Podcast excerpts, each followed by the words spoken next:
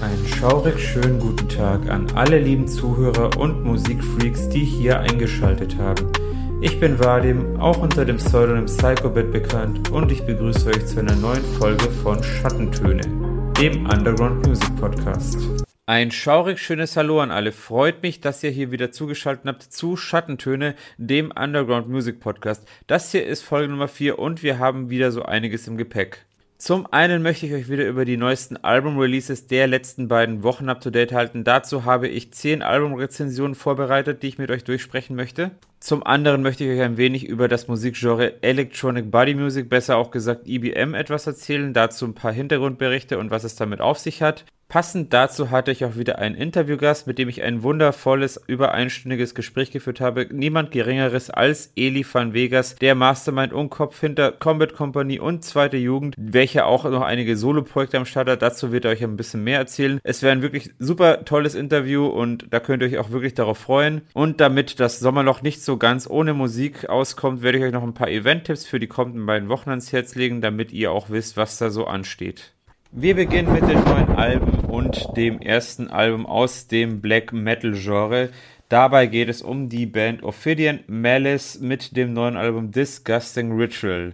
Das ist ein Black Metal Projekt aus Samara, aus Russland, also eigentlich Samara kann man eher sagen. Es ist eine Newcomer Band und hat wirklich noch sehr wenig Fans, also es ist voll am Aufsteigen. Ich denke mal, also das Disgusting Ritual, das ist auch das Debütalbum. Ich habe auch nicht wirklich allzu viel Informationen über diese Band gefunden, also die Band hält sich auch relativ verdeckt. Das Ganze ist erschienen beim russischen Black Metal Label Der Schwarze Tod, also ein russisches Label mit deutschem Namen, welches seit zehn Jahren aktiv ist und wirklich reinen, puren äh, Black Metal aus Russland Russland liefert. Der Sound ist ziemlich ambient, also es liefert so ein Ritual Black Metal, also das passt doch ganz gut, dass man das Ganze Disgusting Ritual nennt, weil so klingt das Ganze, ist irgendwie auch im norwegischen Stil beheimatet, kann man fast sagen. Man hat wirklich so diese langgezogenen detonalen Gitarrenakkorde, die ganz klassisch hervordringen. Es sind wirklich auch sehr straighte, klassische Drums dabei, also beziehungsweise was heißt straight? Eigentlich sind sie wirklich extrem wild performt, aber straight auf einer Black Metal Art und Weise. Die Vocals wirken leicht nasal, haben so röchelnde, gutturale Distortion Growls, Distortion Anteile, also schon auch leicht verzerrt. Das Ganze hat aber doch ein homogenes Klangbild, ist abwechslungsreich und spielt wirklich gut zusammen. Also wer auf so einen wirklich ganz krassen klassischen Black Metal steht, dem könnte man das Album wirklich ans Herz legen. Nun kommen wir zu etwas Größerem und Erfolgreicherem aus den USA. Es geht um das Metalcore bzw. Deathcore-Genre, also dieses Band, diese Band, die ich jetzt gleich vorstelle, das ist so ein Bastard aus beiden. Es ist wirklich ein lang bewährtes, dreiköpfiges Metalcore-Projekt aus Atlanta, USA mit dem Namen Attila. Projekt selbst bzw. die Band sind seit 15 Jahren unermüdlich dabei, haben jetzt mit Closure das nun bereits neunte Studioalbum diesmal unter eigener Hand vertrieben, nachdem sie in den letzten Alben ja doch bei Label Labels unter Vertrag waren. Ähm, bekannt ist die Band für de, die ganzen experimentellen Anteile, die auch so in die Richtung Industrial und Dubstep gehen. Also die haben da wirklich so eine Mischung aus krassem Metalcore, Deathcore mit so Elektrosound, kann man fast sagen. Die Vocals sind wirklich brachial, die kommen auch besonders stark in diese Deathcore-Richtung zum Tragen und zum Einschlag. Die Gitarrenriffs sind cool, sie setzen auf starke Spitzen, also haben auch wirklich so einen ziemlich krassen, starken Spitzenwert, was so den Sound angeht. Die Drums sind schon stark auch, begleiten das Ganze einheitlich und äh, ja, gesamtheitlich ist es wirklich ein voluminöses und schönes Gesamtklangbild, ein Album, was wirklich Eindruck schindet. Wahrscheinlich ist es nicht jedermanns Sache, würde ich sagen, da das Dargebot ja auch sehr experimentell ist, ist aber wirklich kreativ und ideenreich und ja, ich denke mal, die Band selber hat ja ihre Fans und wer wirklich so, sag ich mal, mal was anderes hören möchte, was so ein Crossover hat aus verschiedenen Genres, der kann sich gerne mal bei Attila und vor allem den neuen Album Closure reinhören. Wir bleiben bei Metalcore mit New Metal Einschlag diesmal. Und zwar geht es um die fünfköpfige US-amerikanische Band Sleepwaker. Die haben jetzt mit Alias ihr zweites Album veröffentlicht. Dieses ist beim Label UNFD erschienen. Das ist eine klassische Metalcore-Kombo mit klanglich starkem Gesamtbild. Der Sound ist ebenfalls ziemlich voluminös, auch wechselt zwischen brachial und soft eher. Also wir haben hier wirklich eher einen klassischeren Metalcore und nicht irgendwie so einen krassen Deathcore-Anteil wie jetzt bei Attila. Das Ganze hat wirklich wirklich auch starke gesangliche Einlagen. Also der Sänger kann wirklich echt toll singen. Es ist ein gelungener, melancholischer Unterton dabei. Das Ganze wirkt auch relativ düster. Also man hat wirklich auch mit nachdenklichen Texten zu tun, mit einer kreativen Soundkulisse. Also aus meiner Sicht ein sehr vielversprechender Newcomer in dem Bereich und der macht wirklich Lust auf mehr. Nun machen wir weiter mit einigen punklastigen Alben und da beginne ich mit einer erfolgreichen Hamburger Band namens Egotronic. Sollte auch vielen vielleicht ein Begriff sein. Diese haben jetzt mit Stress, Stress mit SZ geschrieben, ihr zehntes Studioalbum beim Hamburger Label Audio Lead veröffentlicht. Also die Band ist auch bereits seit 15 Jahren unterwegs und auch seitdem auch bei Audio Lead unter Vertrag. Sie sind wirklich sehr erfolgreich und auch unermüdlich und haben hier mit Stress auch ein ziemlich cooles Album wieder veröffentlicht, hatten coolen und flippigen Sound. Die Synthes haben so einige humoristische Einlagen und kommen auch nicht zu kurz. Das Gesamtbild ist wirklich abwechslungsreich und weist eine starke Dynamik auf. Es finden sich sowohl Gitarren wie auch Drums hinzu und wirken auch alles wirklich sehr professionell und auch gekonnt eingespielt. Hinzu kommt noch so ein Vocoder-Einsatz im Gesang, was wirklich auch das Ganze noch ein bisschen verstärkt. Also es ist wirklich auch sehr eingängig, das Ganze. Und ja, es unterscheidet sich jetzt nicht allzu sonderlich von vergangenen Egotronic-Alben, aber es hat ja doch einen sehr modernen und zeitgemäßen Zeitgeist. Also es ist wirklich so up-to-date, das Ganze. Es ist wirklich ein gutes und unterhaltsames Album mit deutschen Texten und ja, also wer auf die Band steht, dem wird dieses Album auch gefallen. Nun freue ich mich hier das nächste Album vorzustellen, denn es ist wirklich ein sehr weirdes und eigensinniges Projekt. Es ist ein Punk-and-Roll-Projekt aus Portugal und aus Portugal kommt selten etwas derartiges. Es geht hier um Skitter Brainiac, welches vom Solokünstler Esteves ausgeführt wird. Also Esteves ist der einzige Künstler in dieser Band und es ist recht trashig das Ganze, denn das Projekt selbst veröffentlicht jetzt mit Scatter the Brains ihr Debütalbum, welches erschienen ist bei noch sehr jungen portugiesischen Underground-Label Miasma of Barbaric. Das Ganze ist auch mit 20 Minuten ziemlich knapp knapp und kurzweilig, aber die Tracks hauen schon ziemlich rein und ich freue mich auf jeden Fall, weil sowas hört man auch wirklich nicht alle Tage. Die Tracks sind auch ziemlich spaßig, muss ich wirklich sagen. Die gehen gut ab. Es verwenden sich sowohl Punk als auch Rock'n'Roll-Anteile äh, wieder. Die lassen auch das Herz höher schlagen und es ist wirklich schön, so Ein-Mann-Projekte auch immer wieder zu sehen, die da wirklich sagen, alles alleine zu machen. Es sind wirklich so ganz typische Punk-Attitüden innerhalb der Tracks, muss man auch sagen. Die Drums wirken ziemlich schlicht und einfach. Ich schätze mal, die sind auch eher aus der Büchse, also dass er sie nicht selber eingespielt hat. Aber das Gitarrenspiel kommt ziemlich cool rüber, das ist auch gekonnt. Und was mir auch sehr gut gefällt, sind die rauen Vocals, die da enthalten sind. Also hat auch alles ein bisschen was von Gigi Allen, muss ich ganz klar sagen. Ist ein ziemlich cooles Projekt mit einer Menge Potenzial und ich hoffe, dass man davon mehr in Zukunft hören noch wird.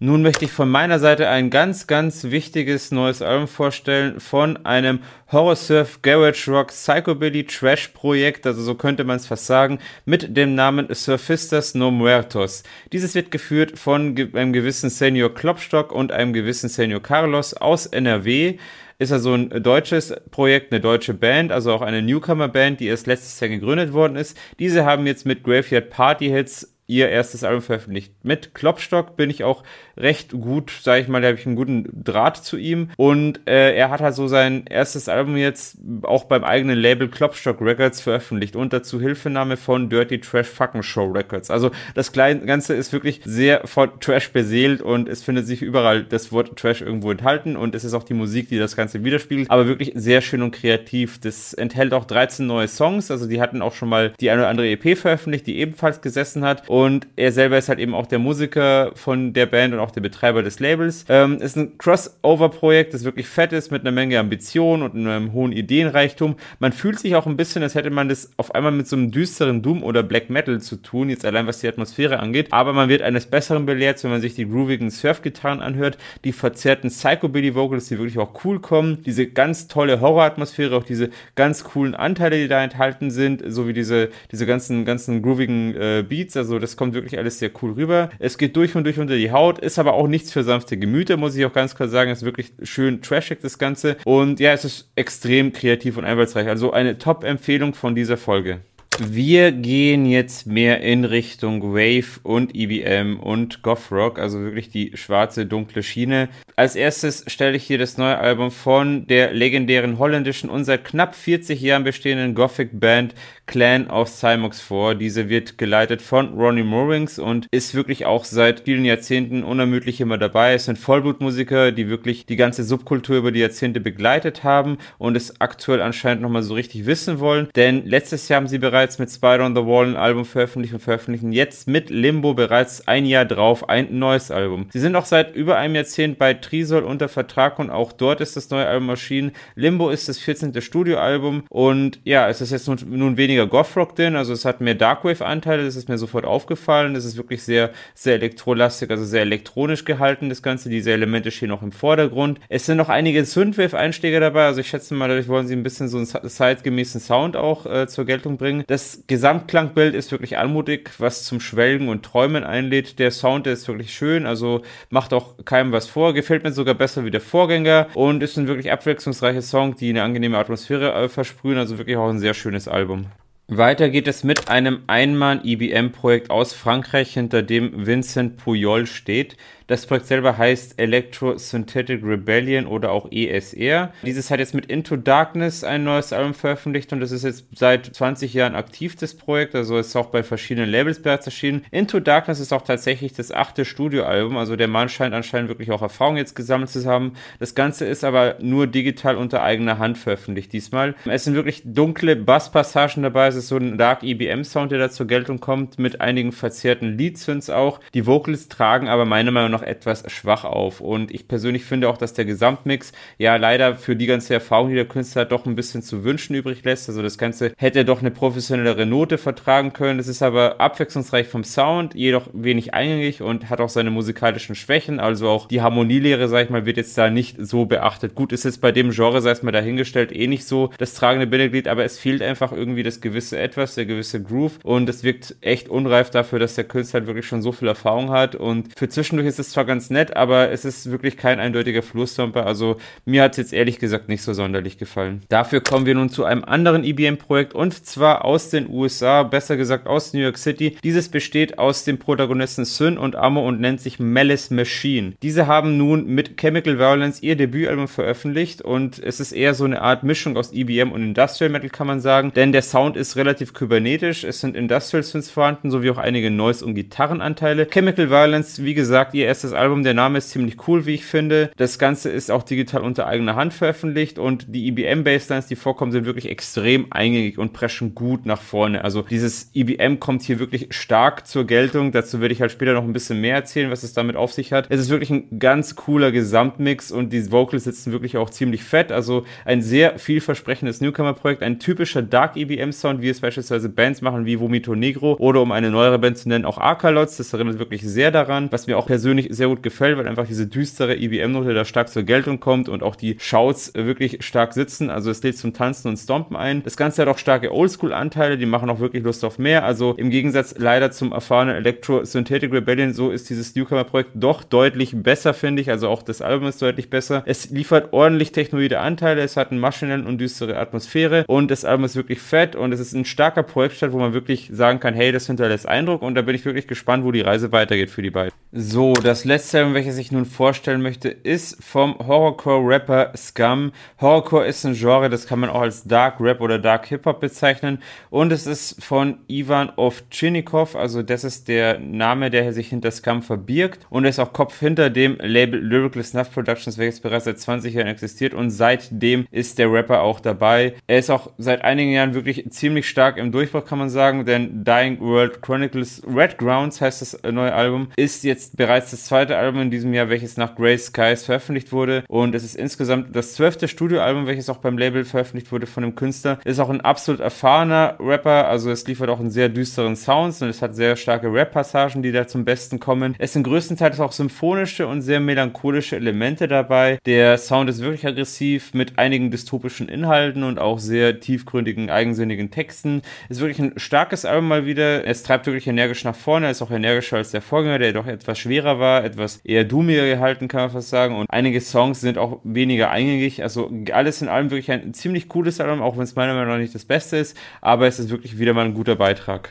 Als nächstes möchte ich hier zu einem leider sehr traurigen Thema kommen, also für mich persönlich sehr traurigen, wie auch eigentlich für die ganze Musikwelt. Und zwar möchte ich einen kleinen Nachruf starten zu Joey Jordison, der einer der Gründungsmitglieder Ende der 90er von der New Metal Band Slipknot war und auch äh, Gitarrist bei den Murder Dolls. Dieser ist am 26. April 1975 in Iowa geboren unter dem Namen Nathan Jonas Jordison und leider am 26. Juli im jungen Alter von 46 Jahren im Schlaf gestorben. Weitere Gründe sind aktuell noch nicht bekannt. Es ist für mich persönlich eine ziemliche Ikone gewesen, vor allem weil diese Band mir schon immer viel bedeutet hat. Er nannte auch die Slipknot-Fans liebevoll Maggots. Das hat ihn so ein bisschen ausgemacht. Maggots steht, äh, ist ja der englische Begriff für Maden und er hielt halt Maden immer für sehr nützlich und hat diesen Ausdruck auch als positiv betrachtet. Außerdem war er auch Fan der Band Korn. Daraus hat er auch keinen Hehl gemacht. Das hat ihn auch so ein bisschen begleitet, das Ganze, und auch inspiriert. Das sollte man vielleicht hier auch noch erwähnen. Äh, wie gesagt, also Slipknot, da war er bis 2013 Drummer, stieg dann eben aus, äh, hat auch schon einiges durchgemacht mit dieser Band, hatte auch eben eine Rückenmarkserkrankung, weswegen er das nicht weiterführen konnte zu der Zeit. Und bei den Murder Dolls war Gitarrist, was er eben mit, mit Wednesday 13 gegründet hat, Ende der 90er bzw. Anfang 2000er auch, was für mich persönlich auch eine sehr wichtige und bedeutende Band war damals, äh, beziehungsweise heute eigentlich noch nicht. Die Band selber hat sich halt eben aufgelöst Anfang der 2010er äh, haben halt eben gesagt, okay, es wird halt keine neuen Songs mehr geben. Und er selber hat jetzt Mitte der 2010 auch noch eigen, eigene Bandprojekte, wie jetzt mit Scar the Martyr, das hat er drei Jahre lang gehalten, hat dann später noch Wimmick gegründet und war Teil von der Superband Sinsa Enum. Also auch einer der besten Drummer auf der Welt auf jeden Fall. Er durfte sogar Metallica, Satyricon, Ministry, Korn und Rob Zombie als Aushilfsschlagzeuger unterstützen auf Tour, nachdem die ursprünglichen Drummer weggefallen ist. Für mich persönlich auch wirklich der beste Drummer der Welt nach wie vor. Also seit über 20 Jahren begleitet er mich eigentlich schon und ich habe wirklich die ganzen Bands und alles, wo er beteiligt war, mitverfolgt und ging mir wirklich sehr aufs Herz. Ähm, ja, also es ist wirklich eine sehr traurige Geschichte, weil das wirklich sehr überraschend kam und das Alter auch verdammt jung ist. Wir tragen dein Vermächtnis immer im Herzen, Joey, und hoffen, du bist an einem besseren Ort. In diesem Sinne, danke für alles, danke für deine Glanzleistungen auf der Bühne, bei allen Bands und für alles, was du uns beschert hast. Danke, dass es dich gab. Du warst wirklich ein wundervoller Drummer, Joey Jordison. Mach's gut. So. Nach dieser doch sehr traurigen Nachricht möchte ich nun über etwas eher Positiveres reden. Und zwar wir kommen zu unserer Rubrik Was ist eigentlich? Und heute geht es um IBM. Wir fragen uns, was ist denn eigentlich IBM? Und passend dazu habe ich auch wieder einen Interviewgast gehabt, wie eingangs erwähnt, und zwar niemand Geringeres als Eli van Vegas, der sich wirklich auch in diesem Genre bestens auskennt. Da könnt ihr euch später wirklich drauf freuen, denn das Interview war wirklich wieder mal richtig, richtig toll. Und wir reden jetzt einfach mal über IBM. Dazu möchte ich euch ein bisschen was erzählen und IBM steht für Electronic Body Music. Das ist ein Anfang der 80er Jahren entstandener Musikstil mit sich wiederholenden Sequenzen, einer tanzbetonten Rhythmik und auch Vocal Shouts, welche natürlich sehr prägend für dieses Genre ist. Also ich sage mal, sonst hättest du vielleicht einen anderen Stil, aber ohne die Vocal Shouts hast du halt einfach nicht so diesen eigentlichen EBM, aber da kann man auch noch drüber reden. Äh, es ist eher so eine zufallsbedingte Verschmelzung gewesen, die dadurch, sag ich mal, in den 70ern so ein avantgardistischer Zusammenschluss gebildet hat aus Industrial Industrial, wie Bands wie Throbbing Gristle angeführt hatten und auch Minimal Electro, wie beispielsweise Kraftwerk.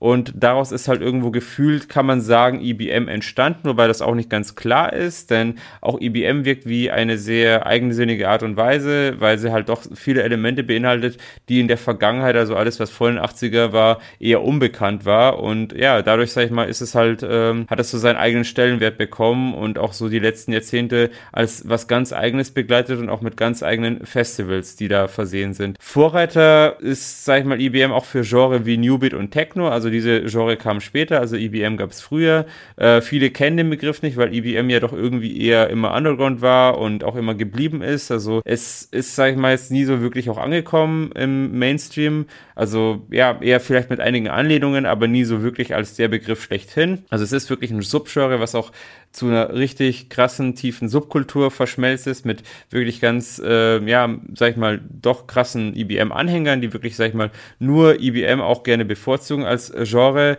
und sich dadurch widerspiegeln. Ähm, ja, es ist wirklich eine ganz, ganz eigene Subkultur. Und die Hochphase war aber dennoch trotzdem in den 80ern, also wo das Ganze entstanden ist. Es gab dann so eine Art Vererbung in den 90ern, da gab es zwar noch ein paar Bands, aber es war tatsächlich so, dass in den 90ern das Ganze eher weniger Thema wurde und teilweise schon am Aussterben war. Doch seit Mitte Mitte der 2000er gab es dann wieder ein Comeback. Da gab es viele neue Bands aus verschiedenen Ländern und Staaten und die haben auch das ganze letzte Jahrzehnt noch begleitet. Also IBM ist definitely not dead, kann man sagen. Also es bewegt sich da was und es gibt auch wirklich sehr viele Anhänger und ich persönlich kenne auch, sag ich mal, sehr, sehr viele Bands und Leute aus dem Genre. Ich selber habe mal auch meine eigenen Anteile da, sag ich mal, mit meinem Projekt, mit Badhead gehabt oder habe sie immer noch mit drin. Und ja, es ist wirklich so, dass, dass ich auch, sag ich mal, diese Szene, diese Subkultur wirklich sehr gern mag und auch die Leute darin und auch die Musik, die da immer wieder rauskommt. Also ich, mein Plattenregal ist auch voller IBM-CDs und ja, Musik selbst lebt von einer ziemlich, ja, krassen Dynamik, kann man sagen. Es gibt fortlaufende Sequenzen. Die Intensivierung geschieht meist durch Effekte. Was vor allem, wie gesagt, besonders zum Tragen kommt, sind so die parolenartigen Shouts. Die spielen da eine große Rolle, da sie die Musik nach vorne treiben. Grund von Rhythmik und so klassischen Viervierteltag finden sich eben auch Einflüsse aus Rock'n'Roll und Punk, was mir persönlich auch ziemlich gut gefällt. Also deswegen, sag ich mal, gibt es auch sogenannte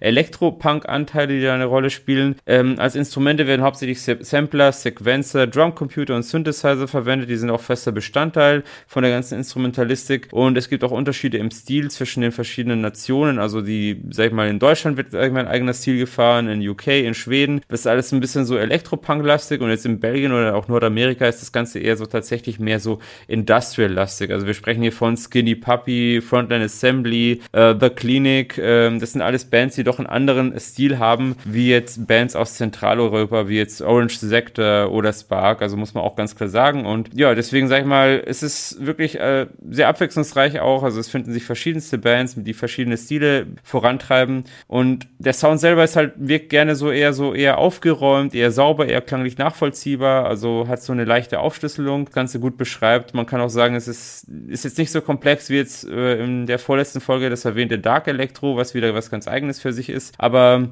ja, IBM, sage ich mal, das ist wirklich was, ja, das treibt wirklich gut nach vorne und Vorreiter sind auf jeden Fall Front 242 aus Belgien, ähm, muss man ganz klar sagen. Also es sind auch eine der Begründerbands des MBMs und der Inhalt variiert halt auch je nach Ausdruck und dafür gibt es auch keine Einheitlichkeit. Auch der Klamottenstil ist da sehr unterschiedlich, was die Fans da zum Tragen bringen. Ähm, Alleinstellungsmerkmal ist jedoch tatsächlich das Körperbetonte, also im Sinne von Muskeln, Arbeit, Bewegung, Schweiß, Sex. Also das sind wirklich so Themen, die halt wirklich so, sag ich mal, in vielen Bands vorkommen und äh, die auch irgendwie so ein bisschen so das Teil von, der Teil von dem Ganzen sind, also wirklich das physische eher behandeln und da ist auch wieder so ein Unterschied zum Dark Electro, was ja doch eher so ins sphärische geht, ins, äh, ja, ins futuristische auch, da ist IBM schon eher so, sag ich mal, eher im Hier und Jetzt, kann man sagen. Und ähm, das Ganze hat dadurch auch einen sehr maskulinen Touch, wird auch auf so eine Art und Weise gerne zelebriert. Es gibt auch ein ganz schönes, großes Festival in Sandersleben, das IBM Familientreffen, was normalerweise jährlich immer stattfindet im Juli. Gibt aber auch noch andere Festivals, also äh, IBM ist wirklich eine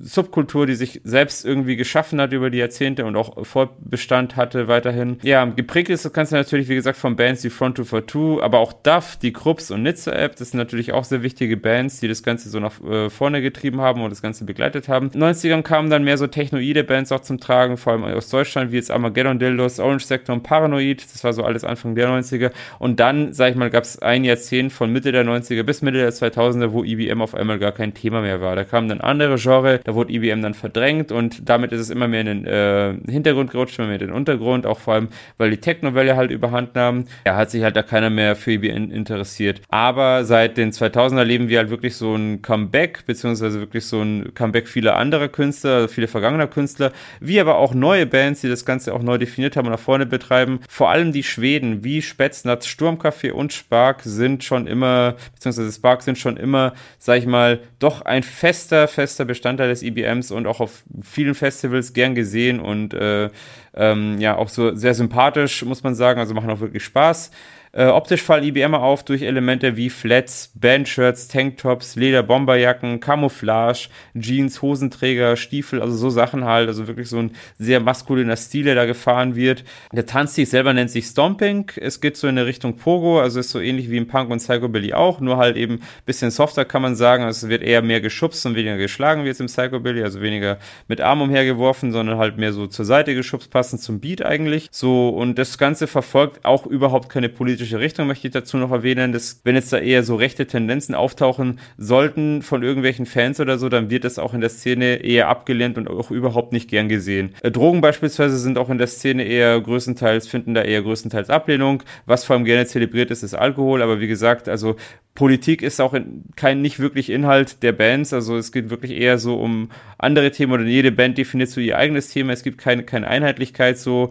Und ähm, ja, das sollte man auf jeden Fall hier noch erwähnen. Im letzten Jahrzehnt gab es auch viele sehr neue experimentelle Projekte, vor allem so Crossover-Projekte, also es haben sich viele gedacht, hey, ich mache jetzt IBM mit irgendwas anderem dazu, beispielsweise auch, ja, mein Projekt kann man fast sagen, also Hat ist auch so ein Projekt, aber auch natürlich ein paar ganz andere, so wie die White Trash Wankers, die auch ein bisschen so Psychobilly-Anteile mit einbringen. Und auch eben zweite Jugend, die halt auch vermehrt in Elektropunk gehen, äh, wo ich mich jetzt eben auch aufs Interview sehr freue. In diesem Sinne, sage ich mal, freue ich mich sehr, dass ich jetzt Eli van Vegas bei mir zu Gast habe und mit ihm jetzt eine schöne Stunde geredet habe. Also da könnt ihr auf jeden Fall gespannt sein. Freut euch jetzt auf eine Stunde Interview mit Eli van Vegas.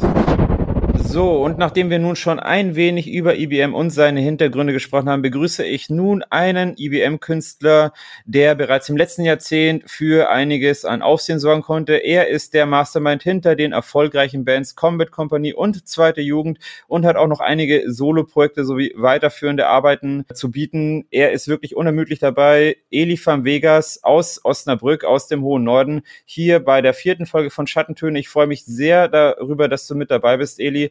Und ja, erzähl doch mal ein bisschen über dich. Mich würde auf jeden Fall interessieren, wie bist du denn überhaupt zu deinem Künstlernamen Eli van Vegas gekommen? Jo, moin Vadim und moin Leute. Hi. Ja, ich bin Eli. Das ist mein Künstlername. Ähm, der wurde mir in der Schule gegeben. Das ist lange her. Also noch nicht so lange. Das hört sich an, als wäre es ein anderes Jahrtausend gewesen. War es auch, glaube ich. Wie das ist, man ist jung. Also, das war die erste Jugend. Und äh, wie das so ist, man blödelt rum und blödelt rum und blödelt rum und irgendwann hat jeder irgendwie einen Spitznamen. Und meiner war irgendwie Eli. Der war da und der war eigentlich blöd gemeint, aber ich habe auch was Gutes rausgemacht. Also ich habe dann drüber gelesen und habe diesen Namen auch echt irgendwie auch angenommen. Auch im Privaten so mehr oder weniger. Und fand ihn sehr, sehr ursprünglich durch seine äh, biblische, hebräische Herkunft. Mhm, sehr mhm. ursprünglich. Also es gibt ja viele Formen mit der Mehrzahl Elohim und so weiter. Ähm, mhm, mhm, ich fand den cool und den habe ich dann irgendwie für mich so beibehalten. Ist das dann auch der Hintergrund, dass man dir in der Schulzeit diesen Spitznamen gegeben hat? Eigentlich nicht. Das war nur so Wortklauberei, irgendwie rumgeblödelt, dadaistisch fast. Und, und das Anhängen von Vegas ist, ist, ist, kann man davon ableiten, dass Las Vegas vielleicht deine Lieblingsstadt ist oder so? Oder? Lieblingsstadt, ja. Äh, Lieblingsstadt auf der einen Seite ja, was den Spaßfaktor angeht, was die Geschichte angeht. Auf der einen Seite, menschlich ist sie natürlich laut und ich bin auch ganz gerne leise. Was man vielleicht dann vielleicht nicht denken würde. Also ich bin 99,9% leise und den Rest bin ich laut. Und Las Vegas, ja, ich bin da mal durchgebrannt und habe geheiratet irgendwann mal. Das ist auch ein anderes fast gefühlt Jahrtausend. Und irgendwie hat sich der Name dadurch ergeben, dass ich gedacht habe, okay, cool, so. Ähm, ich hatte da auch ein paar zu der Zeit so ein paar andere subkulturelle kulturelle Hintergründe noch, die ich heute nicht mehr habe, so ein bisschen 50er Jahre und sowas und fand das immer ganz cool so. Musikalisch und äh, kulturell. Und es ja, sagt im Prinzip auch das Gegenteil. Also Eli ist eher so das ähm, erhabene, göttliche, ursprüngliche, reine und Las Vegas ist irgendwie die Sünde. Also das ist so ein, so ein mhm, Widerspruch. Mhm, mh, mh. Ja, super schön, ja. Mhm. Aber ursprünglich kommst du aus Osnabrück, genau. oder? Gebürtig. Okay, cool. Mhm, mhm. Dann dort sozusagen auch geblieben, dort auch deine ersten musikalischen Erfahrungen gemacht. Genau, ich bin lange geblieben. Mhm. Ähm, nach der Schule, ähm, ja, noch, ich würde sagen, sechs Jahre hier geblieben, bevor ich studieren gegangen bin, habe gearbeitet, verschiedene Sachen probiert. Mhm. Äh, mit einem Tonstudio damals gearbeitet. Ein eigenes, mhm, oder? Genau. Hast du ein eigenes genau. gehabt? Okay, cool. Viele Bands cool. Mhm. produziert und auch eigene mhm. Sachen produziert und so hat das irgendwie seinen Lauf genommen. Aber das wollte ich auch irgendwie nicht mehr. Es war auch sehr anstrengend und wenig, wenig ähm, lebenserhaltend manchmal dass ich gedacht habe, okay, mhm. ähm, dafür ist Osnabrück auch klein, zwar eine sehr aktive Musikstadt, aber dann doch sehr ja, gitarrenlastig. Mhm, mh. ähm, oder mittelalterlastig, Metal, sowas eher. Und das, da habe ich viel produziert. Ich war viel im Mittelalter als Tontechniker unterwegs, auch wenn es nicht so ganz meine Musik ist. Und ähm, ja, dann habe ich mich irgendwann umentschieden und habe gesagt, okay, jetzt muss ich irgendwie was anderes machen und habe Design studiert. Dann bin ich nach Bielefeld gegangen, viele Jahre und irgendwie hat es mich zurück nach Osnabrück gezogen. Also du hattest zuerst was studiert, um dann ein Tonstudio zu gründen und hast dann erst Design studiert. Mm, Verstehe ich das richtig? Oder das war war das? ähm, autodidaktisch. Mhm, okay. Also Okay. es, äh, die ganze Tontechnik, wie viele in der Tontechnik, haben sich das damals autodidaktisch beigebracht, habe ich auch gemacht, ähm, weil es damals kaum gute, wirklich gute und tiefgehende Ausbildungsmöglichkeiten gab, außer zwei Tonmeisterschulen in Deutschland. Und äh, Tonmeister wollte ich dann auch nicht machen. Also ein Ja, Orchester, ist auch sehr, sehr anstrengend, ja, da reinzukommen, muss ja, man auch ganz klar muss man sagen. Ja. zwei Mhm. Instrumente quasi auf Meisterniveau beherrschen, um überhaupt angenommen zu werden. Und ähm, ich wollte eigentlich Musik studieren, das habe ich aber gelassen. Beziehungsweise war auch irgendwie mein E-Gitarrenspiel nicht so unbedingt das, was damals, so vor, vor gut 20 Jahren halt, ähm, das war, was an der Uni auch gelehrt wurde. Da war der Blick auf Jazz und Blues und ich wollte halt irgendwie laut sein, Punk oder irgendwie sowas machen mit Verzerrer oder auch nicht. Und ich war irgendwie in der Jugendsubkultur auch ein bisschen gefangen. Ja, das, das, das, das wäre dann auch so, sage ich mal, eine weiterführende Frage. Was waren denn da so deine ersten musikalischen Erfahrungen? Weil du hast jetzt von Gitarre gesprochen, von Punk, aber dann gesagt, okay, das Mittelalterliche hat dir dann doch nicht so gefallen. Also, was war denn das, was dir so ein bisschen den Trigger gegeben hat, so selber auch irgendwie Musik zu machen? Ähm, eigentlich ist das in der Kindheit entstanden. Also ich war irgendwie immer ein großer Musikfan. Ähm, ich komme aus einem Elternhaus, das so auch so widersprüchlich mit Musik umgegangen ist. Also mein, mein Vater zum Beispiel hat früher, ganz früher, wo sowas wie Beatles oder so gehört, aber so richtig auch irgendwie wieder nicht. Und als ich ein kleines Kind war, so meine ersten musikalischen Erinnerungen waren ähm, NDW-Sachen. Also ganz Mhm, bewusst, das mhm. waren Vinyl und die waren irgendwie vorhanden und ich musste mal meine Eltern bitten, leg mal irgendwie was auf, weil ich die auch lustig fand. Die, also, ist ja auch Musik für Kinder, so NDW, dieses Dada, unsinnige irgendwas, das ist ja auch gute Kindermusik eigentlich. Und ähm, das war eigentlich irgendwie so, da wollte ich immer irgendwie. Dann hatte ich so Phasen mit verschiedenen Hm. Bands wie Roxette oder sowas, was ich als Kind gerne gehört habe. Irgendwie so phasenweise Mhm, mal ein mhm. Jahr hier was oder ein Jahr da was. Habe immer auf irgendwelchen Federballschlägern Gitarre gespielt und ähm, dazu irgendwie getanzt und performt. Und ich wollte das immer irgendwie. Ich, ich hatte immer den Traum, ich wollte auf die, auf die Bühne.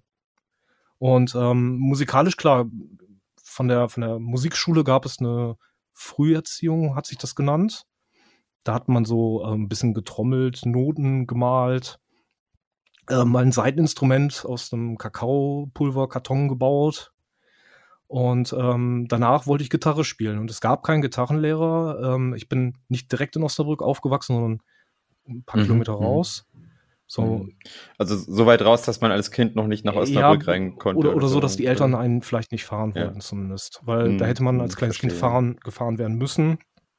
Hm. Das war damals halt eben nicht so. Da musste man irgendwie so organisieren, dass man zumindest mit dem Fahrrad oder zu Fuß hinkommt. Und da gab es so eine Kreismusikschule und da gab es keinen Gitarrenlehrer. Und dann hieß es, lern doch mal erstmal Klavier, dann hast du ein Basisinstrument.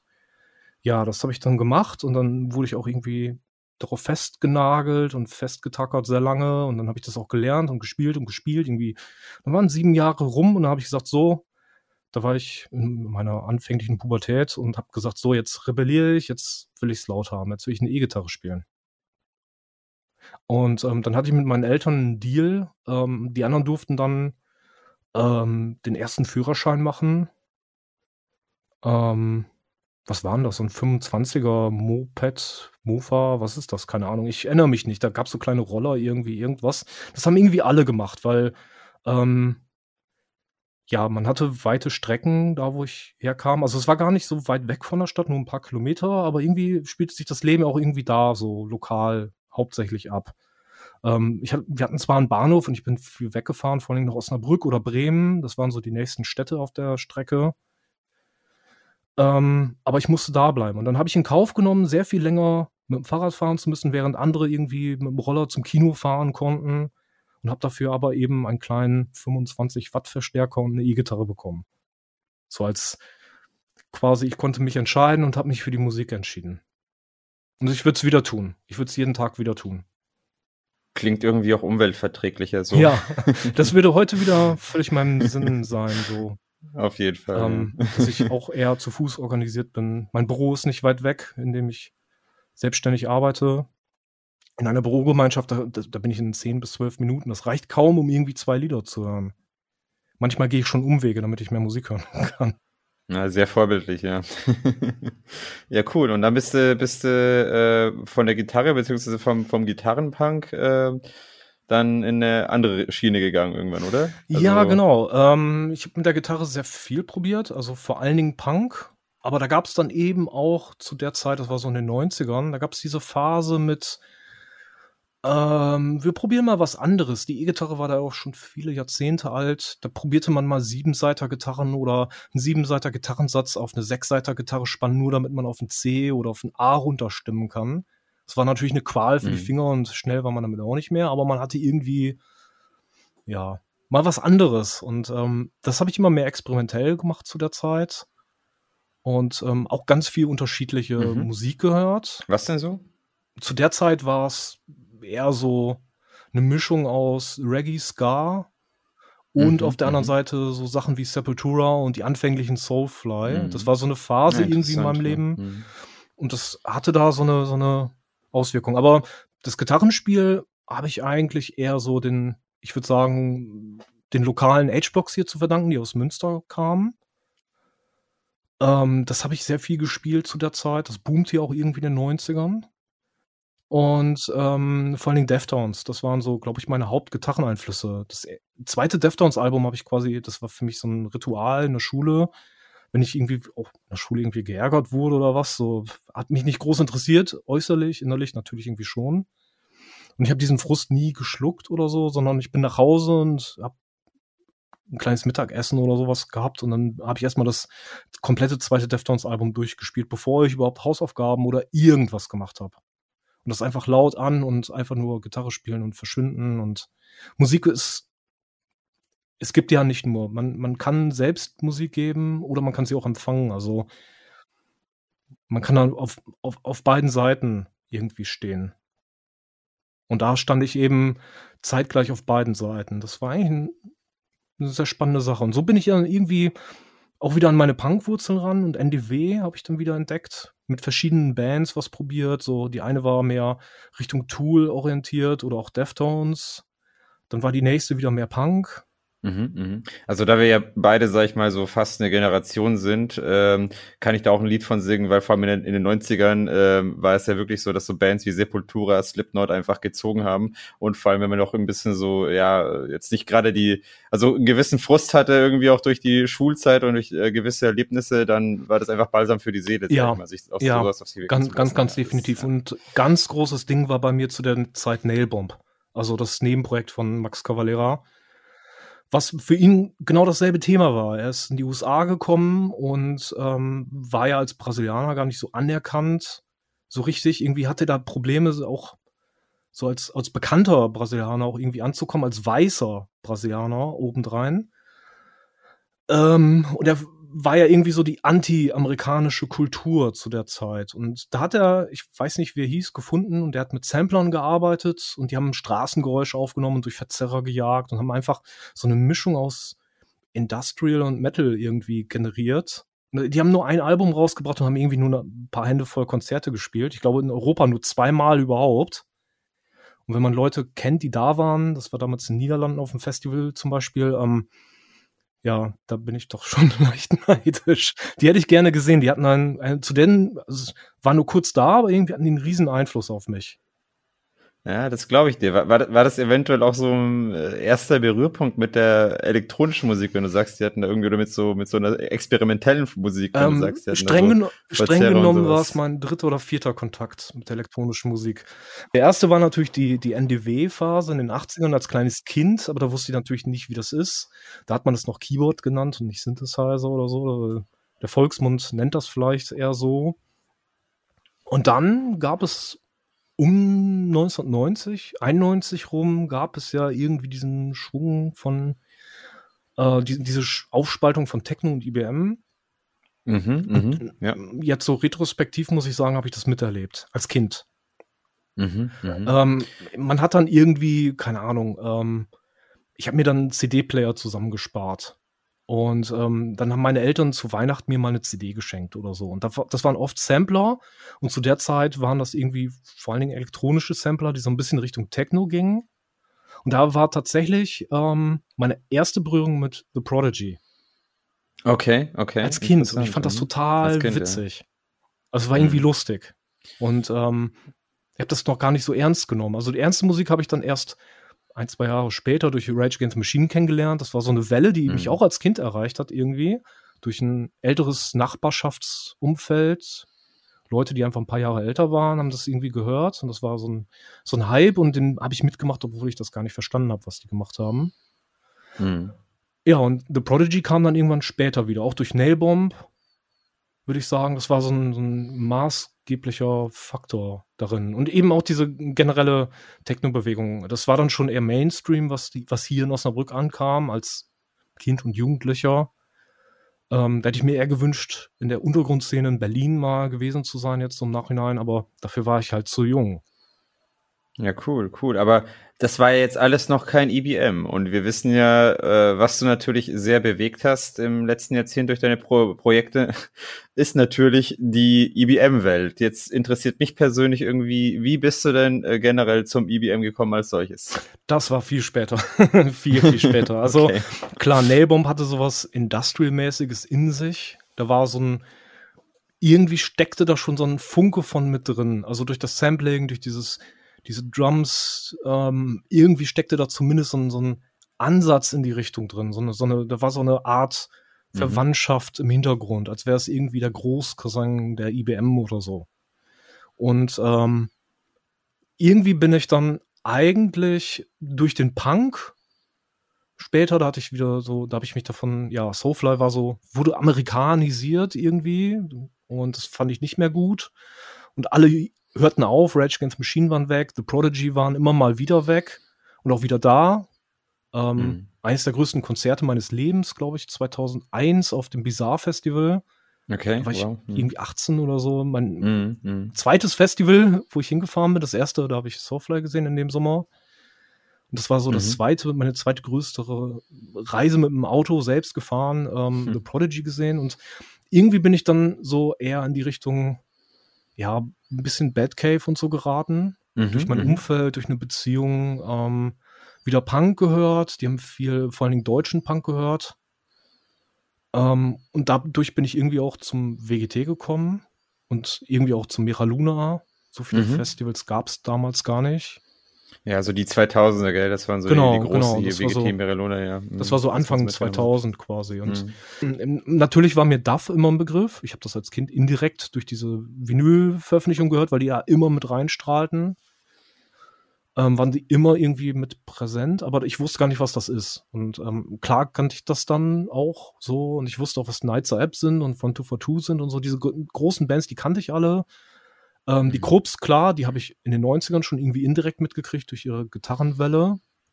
Mhm, mh. Das kam dann so gesehen auch bei mir an. Ähm, ja, und eigentlich hat es noch viel länger gedauert. Das war, der, der, der eigentliche Funke ist erst übergesprungen, als Nights App wieder da waren. Das war, war das 2006? Hm. Ja, ich kann mich sogar noch erinnern. Ich glaube, da hatten sie diese mhm. Revival-Tour äh, mit dem ähm, mit dem Riesenkonzert auf dem Mera Luna und ich glaube auch, dass das so ein bisschen genau, der Tag genau, war, wo genau. es um mich geschehen genau. ist, was was IBM angeht. Also da war ich auch 19 oder irgendwie sowas. Da war ich, und da war ich das auch. Waren so, ja, ähm, Bei genau. mir war es dann tatsächlich der der Funke war noch ein paar Monate eher auf dem WGT, auch dieselbe Tour, selbes Jahr. Müsste das mm. gewesen sein, glaube ich. Ja, doch, war dasselbe Jahr. Und ähm, das war irgendwie, wir waren, ich weiß nicht, im Werk 2, da lief, glaube ich, Combi Christ, eine ganz ursprüngliche Form von Combi Christ. Das wollte irgendwer sehen, mhm, wir sind dahin mhm. und alle Oberkörper frei und damals waren die ganzen ja, heutigen IBMer ja alle da irgendwie und auf diesem engen Raum und Bier verschütten und Bier werfen. Ja, ja, ja. Hat, das hat mich damals auch noch Hat Andy ja. damals irgendwie nach der Show gesagt, so und jetzt alle ab in der Agra spielen Nighter App. Und irgendwie habe ich das wie Nights App spielen. Das hat, war mir bis dahin gar nicht so, also ich kannte das irgendwie so indirekt, mm, immer mal was mm. gehört oder so. Und hingegangen, es war lieber auf den ersten Blick. Ja, das ist auch etwas, was ich vermutet habe zu der Zeit, dass eben so, so ein äh, Comeback von Nightsap auch ein bisschen die ganze Szene wieder in Bewegung gesetzt hat. Also muss man auch ganz klar sagen, weil ich meine, so wie in, die, in ihrer Revival-Phase in den 2000ern, also so stark waren die vorher und nachher nicht, muss man auch ganz klar sagen. Also die, die Konzerte, die sie, die sie da gegeben haben, die haben mich persönlich auch extrem berührt. Also das, das da kann ich dich voll das verstehen. Das hatte einen riesen Einschlag. Ich kam nach Hause und ich hatte schon mit elektronischer Musik experimentiert vorher. Also alleine durch meine, ich habe Bock irgendwie sowas ähm, Nailbomb-mäßiges zu machen, so Industrial mhm, Metal, immer mal mit Gitarren auch wieder drin, tiefer gestimmt oder ähm, Gitarren durch irgendwelche Effekte geballert oder verfremdet, immer wieder gemacht. Und da war aber dann irgendwie, ich muss das ganz anders machen. Ich muss mhm, das so machen. Ich mhm. will das ein bisschen ursprünglicher haben. Experimentell, aber ursprünglich. Und habe dann versucht, das zu verbinden mit meinen neuen Eindrücken. Also war das dann noch die, diese Zeit, wo du dann eben angefangen hast, äh, elektronische Musik zu machen, wirklich in Kombination mit deiner Inspiration, die du aus Nailbomb genommen hast, mit äh, der Inspiration, die du aus Duff und aus Nightsap äh, genommen hast und das Ganze sozusagen für dich genau. dann zusammengetragen für deinen weiteren Weg dann? Genau, ich hatte da schon mhm. so ein paar Sachen, das ging aber auch eher so Richtung ich, ich, will da kein Genre nennen, aber das war sehr geprägt von den Ursprüngen, zu der, ja, von der elektronischen Musik, die es zu der Zeit gab. Da gab es ähm, so Vorgänger von Schwefelgelb und sowas. Oder mhm. auch ganz ursprüngliche erste Atemzüge äh, von Schwefelgelb. Mhm. Ähm, mhm. Combi Christ spielte ein Thema, zumindest die ersten anderthalb Alben. Das zweite war dann nicht mehr ganz so relevant irgendwie für mich. Mhm. Das war irgendwie nett und auch irgendwie total fett, was der da gemacht hat, aber mhm. ähm, das war irgendwie gefangen in diesem Moment. Und ähm, ich wollte das mit meinen erf vorigen Erfahrungen irgendwie verbinden und habe dann einfach durch einen Zufall ähm, ja, irgendwie das einfach gemacht. Was war denn dann so dein, dein erstes Instrument oder mit, mit was hast du das dann gemacht zu der Zeit? Damals habe ich das tatsächlich einfach am Rechner produziert. Da war mir das mit Hardware-Synthesizern wie heute noch ein bisschen fremd. Also klar, ich wusste, dass das gibt, aber ich musste, ich musste es mir auch leisten können. Und zu der Zeit gab es keinen Markt mit äh, irgendwelchen ähm, Relaunches von alten Maschinen im Nachbau in klein oder sowas. Was ist wir leben heute im Paradies. Das gab es damals nicht.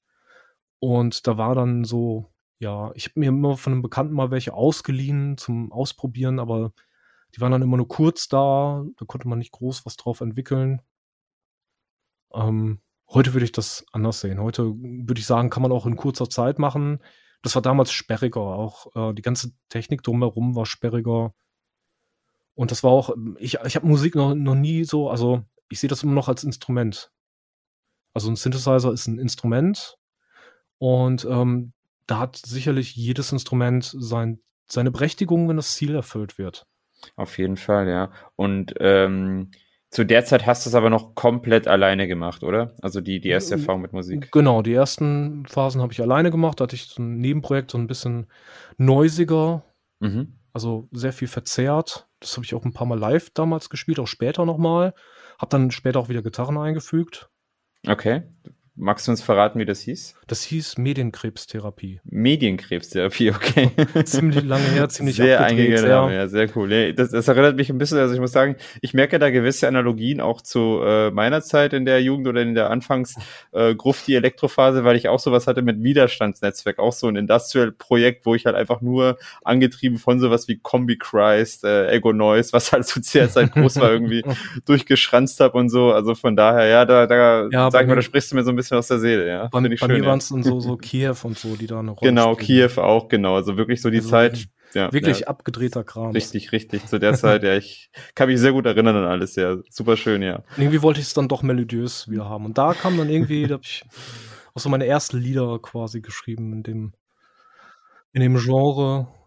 Aber ich hatte auch kein Ziel und ich wusste nicht wie und wohin und was machen. Und ich war ja auch jung und ich war in anderen Genres vernetzt, weil ich auch, ähm, wie gesagt, eben Mittelalter-Bands begleitet habe. Da war ich sehr vernetzt und es war auch mal so ein bisschen enttäuschend für mich zu sehen, dass die irgendwie so ihr Netzwerk haben und die können an jeder Straßenecke spielen und Gage verlangen und ähm, habe immer gedacht, aber das Künstlerische bleibt irgendwie doch noch ein bisschen auf der Strecke, weil man Verstehen. ja doch irgendwie da mehr Dienstleister als Künstler ist. Mit der Richtung meinst du jetzt, also mit diesem Mittelalter, Ja, dass du sagst, okay, du kannst genau. da deinen dein, dein Dudelsack nehmen, dich hinstellen und äh, es funktioniert überall, Mm, aber. Genau, genau. Aber Mhm. im Prinzip haben die irgendwie so einen Kern von 40, 50 traditionellen Liedern, die die je, alle auf ihre eigene Art und Weise interpretieren und spielen. Mhm, mhm. Und das wollen die Leute auch hören und das wird irgendwie so erwartet. Und dann gibt es auch Bands, die natürlich eigene Sachen machen.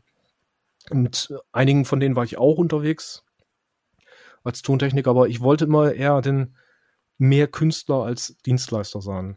Ja, das finde ich super interessant zu hören, weil da habe ich jetzt wirklich null Berührpunkte, was die Mittelaltermusik angeht und das aus der Perspektive zu hören von jemandem, der im elektronischen Sektor unterwegs ist, also wirklich sehr interessant, muss ich sagen.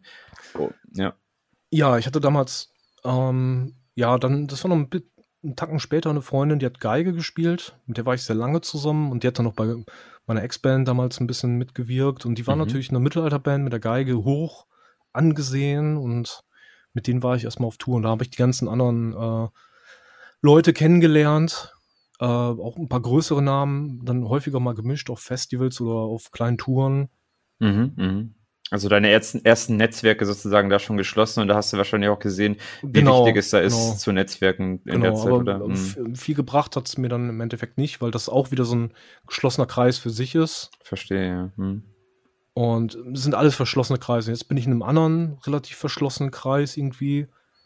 Und der funktioniert nochmal anders. Mhm, Das sind mhm. ähnliche Mechanismen, aber ja, so kam das im Prinzip. Und ich wollte immer, immer das eigene machen. Irgendwie, ähm, ja, Kunst vor allen Dingen. Nee, das merkt man auch an deiner Musik. Also das hast du auch geschafft. Ähm, wie gesagt, das, das muss man dir wirklich auch hoch anrechnen, dass du wirklich da was bewegt hast, was eigenes geschaffen hast. Aber das machst natürlich nicht du alleine. Wie kam es denn dazu, äh, dass du dich da mit Marcel zusammengeschlossen hast? Oder wie habt ihr euch da denn kennengelernt? Ja, wir haben uns. Ähm, wir wissen nicht, was zuerst war. Also, ob wir uns erst im Nachtleben begegnet sind oder ich als Schuhverkäufer für ihn. Eins von beiden ist wahr, wir wissen es nicht mehr ganz genau. Wir haben es mal irgendwie, das muss so 12, 13 Jahre her sein ungefähr. Ähm, Marcel ist ja doch so ein, zwei, drei Köpfe größer als wir alle irgendwie gefühlt und Definitiv. er braucht auch relativ große Füße, um Halt zu finden natürlich. Und es ist für ihn sehr schwierig, das muss man schon sagen, mit der Größe irgendwie Kleidung zu finden. Und Ich habe damals in den Jahren irgendwie so als Dayjob ähm, Textilvertrieb gearbeitet. Ähm, wie gesagt, das mit dem Tonstudio rechnet sich nicht immer.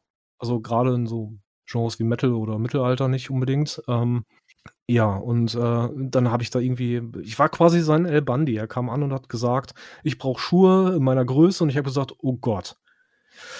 Ja, dann habe ich einen Hersteller angerufen, ja, können wir individualisieren, die Größe, das war über, ich habe keine Ahnung, es war eine 5 vorweg, glaube ich. Oder was am Ende 4, ich habe keine, es war riesig. Und äh, Wow. der Hersteller hat gesagt, okay, können wir bauen, kostet folgendes. Und Marcel hat gesagt, ist dann vielleicht doch zu teuer als junger Mensch. Ähm, seine damalige Freundin hat dann Stiefel gekriegt stattdessen. Okay. Als junger Mensch, wie alt wart ihr da? Mm, wie alt mag ich da gewesen sein? Mitte 20? Also, also So sogar 20 kurz vor. Beginn eurer gemeinsamen Zeit, oder? So.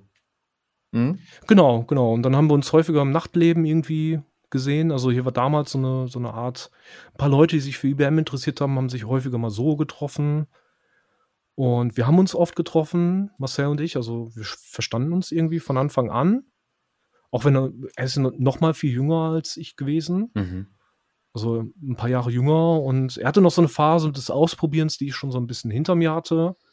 Aber wir haben uns irgendwie direkt ineinander verguckt und irgendwie hat uns das Universum zusammengebracht. Und wir haben dann sehr viel Zeit verbracht. Also wir haben uns manchmal getroffen, um ganze Tage zu reden. Das machen wir auch heute noch Hm. übrigens.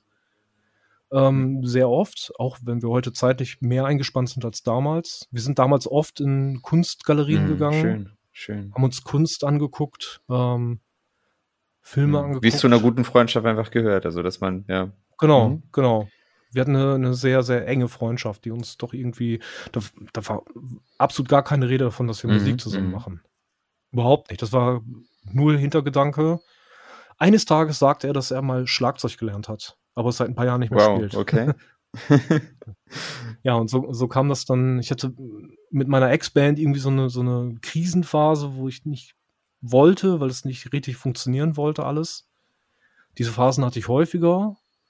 Und da habe ich ihn einfach im betrunkenen Kopf mal gefragt, hm. ey, willst du nicht Schlagzeug spielen bei uns noch so als zweiter Schlagzeuger? Und er hat ja gesagt und irgendwie ging das dann so. Dann kam mhm. eins zum anderen. Und dass ihr euch dann entschlossen habt, zusammen das Projekt, mit dem alles angefangen hat, mit Combat Company zu starten, wie kam das denn dann? Das war nach dieser Nights mhm. App-Geschichte. Ähm, ich kam nach Hause und wollte eben irgendwie auch das ein bisschen mehr machen. Also das ist mir nicht gelungen, weil das war ja ein kurzzeitiger neuer Impuls für mich.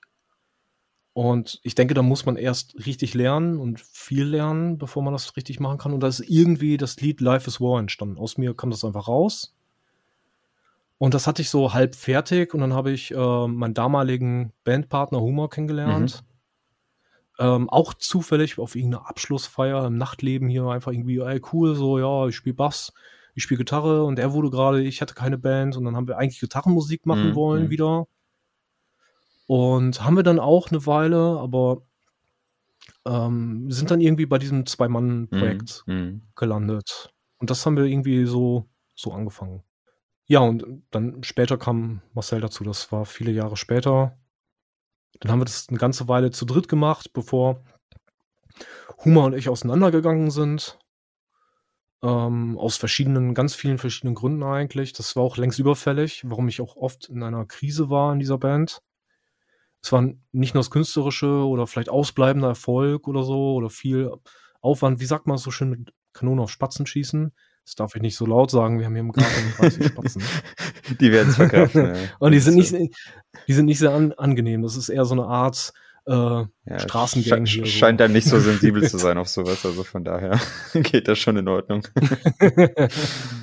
Ja, ja, und ihr habt mit Combat ja. Company habt ihr ja äh, zwei Alben veröffentlicht. Also das waren ja, äh, also paar Singles noch vor den 2010ern und dann eben zwei Alben 2011 und 2013 und ihr hattet ja schon einige Auftritte damit auch. Also ich weiß auch, genau. dass ich ja, sag genau. ich mal, euch ähm, kennengelernt habe bei, äh, beim, bei einer Stop-Party in Kassel, ähm, wo ihr, sag ich mal, auch immer regelmäßig dabei wart mit gewissen ähm, mit euren Projekten halt. Und ich schätze mal, dass das so ein bisschen auch so äh, der Ort war, wo vieles live angefangen hat. Kann das sein? Oder gab es auch andere Orte, wo ihr sagt, okay, das waren so eure ersten Live-Anfänge mit Comet Company? Auch, auch. Ähm, mit Comet Company hat das einen ganz komischen, das war ein ganz komischer mhm. Weg. Also wir haben erstmal diese erste EP vor den Alben rausgebracht.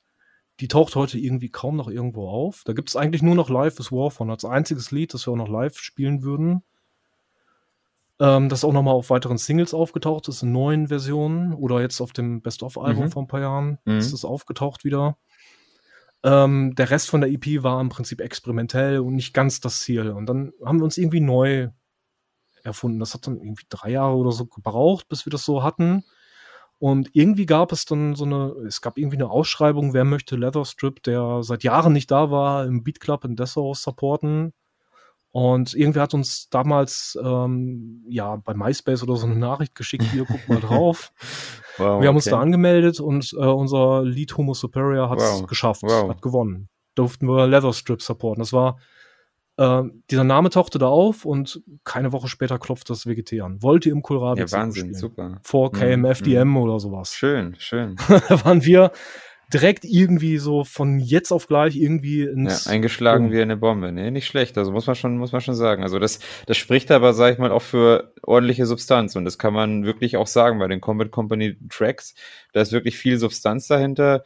Und ja, es war, also es ist wirklich eine schöne Phase auch gewesen von euch, äh, wie ich euch da schon kennengelernt habe. Und ähm, wie ihr das dann weitergeführt habt, auch, auch mit dem Best-of-Album. Ähm, Frage noch, ist es eigentlich jetzt ein abgeschlossenes Kapitel oder geht es da noch weiter mit Combat Company? Das war schon immer abgeschlossenes Kapitel. Ähm, und auch irgendwie nicht. Also, wir haben uns da weiterentwickelt von Album zu Album. Also, auf dem Guardian Angel war das irgendwie, das war so die Hochphase. Ich hatte aber ein Problem mit den Gesangsaufnahmen. Also, ich wollte mir das ein bisschen ich habe oft einfach Testaufnahmen gemacht und die sind dann aufs Album gelandet. Da habe ich mich sehr oft überreden lassen, worüber ich mich im Nachhinein ärgere.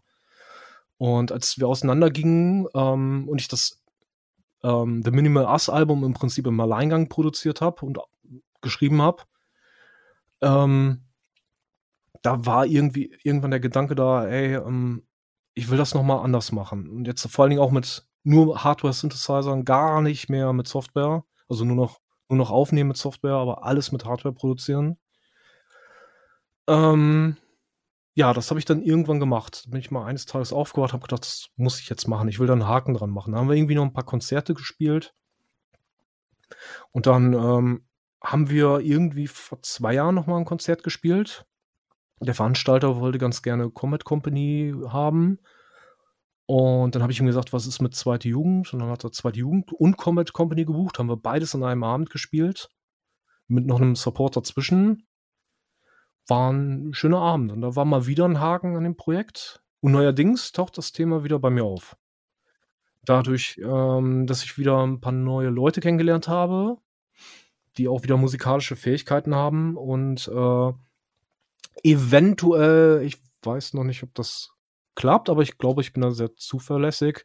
Eine gute Freundin von mir spielt Geige könnte sein und eigentlich ist so der Plan, dass wir da nochmal dran gehen und nochmal sagen, okay, vielleicht machen wir nochmal was Neues oder vielleicht machen wir nochmal, ähm, ja, Neuinterpretation alter Lieder, wie wir das damals schon mit der Geige gemacht haben.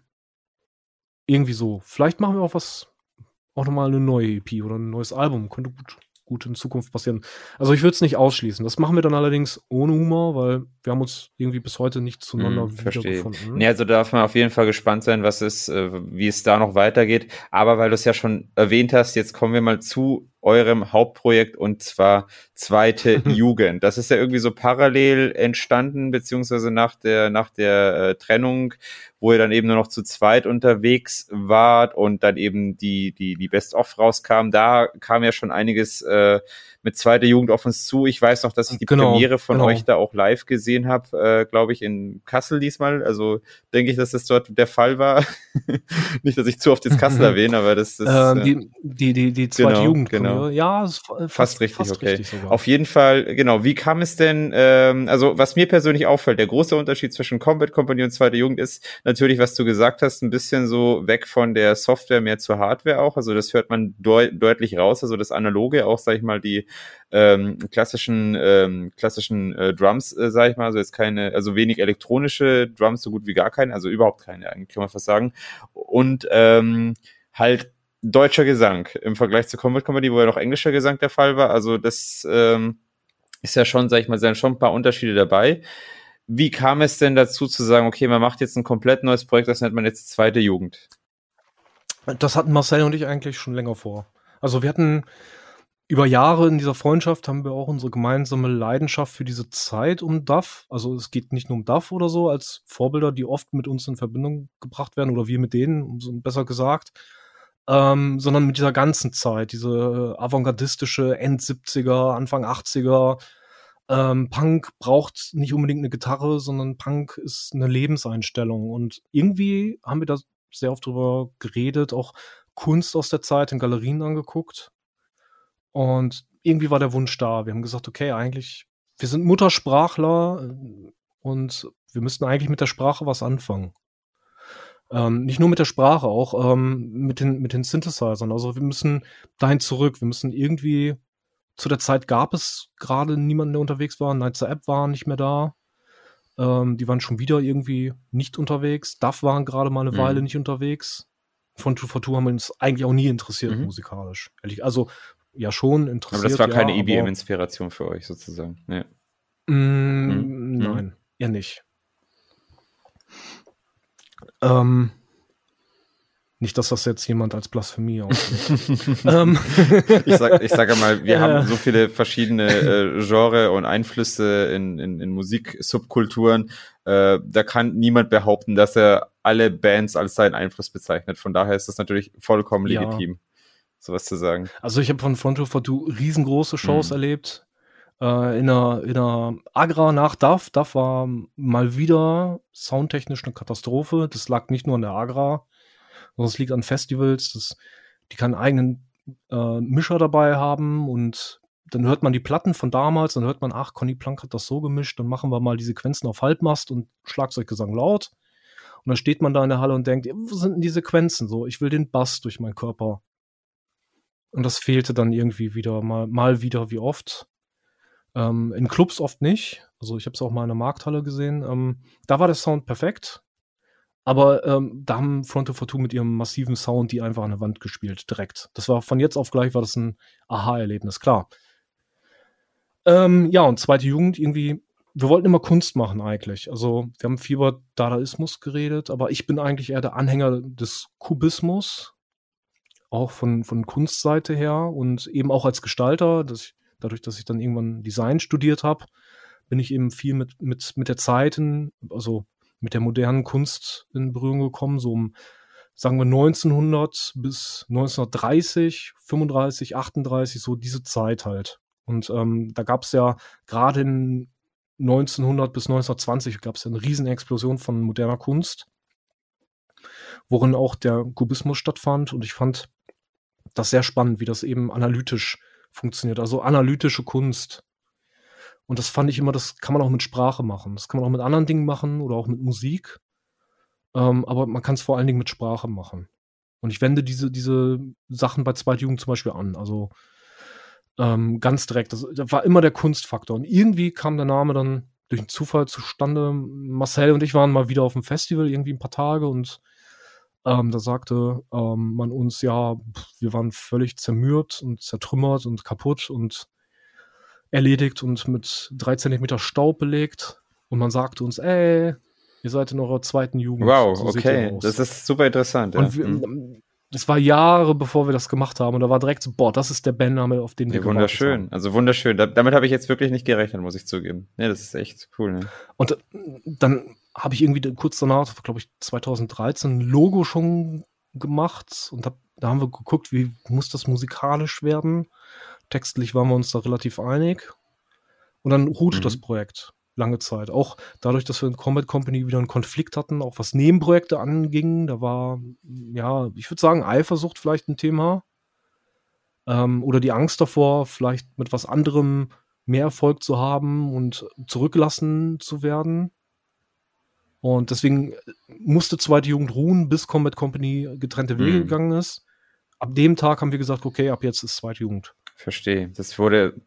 Das war am, am, am selben Tag. Ich dachte Tag fast schon, dass da so eher dieser Zusammenhang wäre, zu sagen, okay, man hat jetzt irgendwie Comet Company abgeschlossen und ähm, ja, das zweite Kapitel, so die zweite Jugend, die man da nochmal irgendwie durchlebt. Das ist aber, aber ich sage mal, das, das ist das Schöne auch an diesem Namen, den ihr da habt, dass dann so viel Interpretationsspielraum drin ist. Und ich muss sagen, ich habe mir jetzt, um mich einzustimmen auf ja. äh, dieses Interview, habe ich mir auch nochmal äh, vorher noch deine Alben durchgehört und jetzt nochmal zurückreflektiert, ist es wirklich so, dass generell äh, eure Songs sehr viel Interpretationsspielraum offen lassen, was natürlich auch sehr schön ist und ähm, vor allem auch für einen sehr kreativen Geist beidseitig spricht. Ähm, da kann ich auch gleich mal dazu fragen, okay, wie entsteht denn bei euch so ein Song, also so ein klassischer zweiter Jugendsong? Wie geht ihr denn da vor? Gibt es zuerst den Text und dann die Musik oder andersrum? Wie passiert denn sowas? Genau, das mhm. erste ist der, okay. der Fall. Ähm, die meisten, vor allem Leute, die aus der Gitarrenmusik kommen, schreiben Musik auf, auf dem Bass oder auf der Gitarre. Ey, ich habe ein cooles Riff, mach mal einen Text und dann singe ich irgendwas, was gut klingt und dann gebe ich dem vielleicht noch ein bisschen Sinn ähm, dann passt das Ganze zusammen. Aber ich schreibe ähm, immer grundsätzlich ein Textbook mit in meinem gesamten Leben. Jetzt viele Jahre schon, auch weit vor 2015 schon, habe ich mir einfach Ideen aufgeschrieben. Egal, ob, ob, ich mit zwei, drei Promille im Club stehe und eine geile okay. Idee habe. Ähm, auch wenn da Rechtschreibfehler drin sind, das war mir alles egal. Hauptsache ich halte die Idee fest, weil die ist vielleicht im nächsten Moment vergessen. Morgen weiß wow, ich sie cool. nicht mehr. Mhm. Und irgendwann gucke ich mein Textbook mal durch und habe diese ganzen Ideen drin und denke, ach, da ist doch irgendwie so, da sind schon mal 10% gute Themen drin, mit denen man was anfangen kann. Oder coole Begriffe oder ich gucke eine Doku oder lese einen Artikel über irgendwas und habe da irgendeinen Begriff, mit dem ich cool, das sprachlich und ähm, inhaltlich eigentlich ziemlich mhm. reizvoll und damit könnte man arbeiten. Und dann schreibe ich lange die Texte und dann sprechen wir oft über die Texte sehr lange ich schreibe die dann lang aus. Also am Anfang beim ersten Album habe ich Texte auf ganze DIN A4 Zettel geschrieben und habe dann einfach im Proberaum bei der Probe bei dem Lied, okay, wir lassen die Sequenz mal auf. Wir haben dann die Sequenz relativ roh aufgenommen und als Loop mit in den Proberaum genommen und haben dann gespielt und gespielt und gespielt. Und ich habe dann immer mehr mit dem Kugelschreiber durchgestrichen, durchgestrichen, durchgestrichen und irgendwie sind immer nur so zwei, drei Phrasen übrig geblieben. Mhm. Und oft denke ich dann drüber nach, bringen diese Phrasen, die übrig geblieben sind, diese zwei, drei Worte manchmal nur, bringen die das Gefühl, das ich ursprünglich hatte, auf den Punkt. Und wenn sie das tun, dann habe ich perfekt reduziert für mich. Dass ich sage, okay, der Text kann jetzt so raus. Mhm. Vielleicht kann ich noch mal ein bisschen weiter aufbauen, vielleicht kann ich noch ein bisschen verschnörkeln, ein bisschen drumherum arbeiten, aber im Prinzip ist es immer diese kubistische Reduktion auf die mhm. Grundform. Mhm auf die Grund, auf die Grundemotionen. Und das muss es repräsentieren. Und manchmal nehme ich, wie du sagst, diese, diese Kerninspiration raus. Ganz bewusst. Dass ich einfach sage, okay, ich könnte jetzt dieses Wort sagen, mache ich hm. aber nicht. Ich lasse ich lass es weg, weil ich will, dass das total schwarz-weiß widersprüchlich erscheinen kann.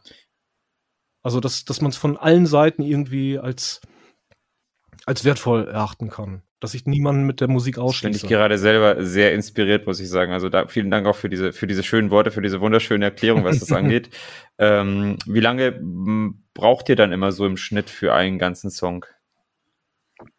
Das ist ganz unterschiedlich. Also das Niederschreiben später geht relativ schnell, weil durch meine klassische, relativ klassische Musikausbildung, auch lange Zeit am Konservatorium mhm. und so, ähm, viel Gesangsunterricht gehabt und ähm, Harmonielehre, ähm, finde ich es relativ leicht, viele gute Töne zu schreiben. Also man lernt sehr gut dort Töne zu schreiben. Und wenn man ja Synthesizer ähm, hat und man kennt die Charaktere der einzelnen Synthesizer, und das sind hier jetzt nur drei, und wir bleiben auch bei diesen Synthesizern, ähm, dann weiß man auch, wie man, wie man die Filter und so weiter einstellen muss, damit da der Sound rauskommt, den man haben möchte.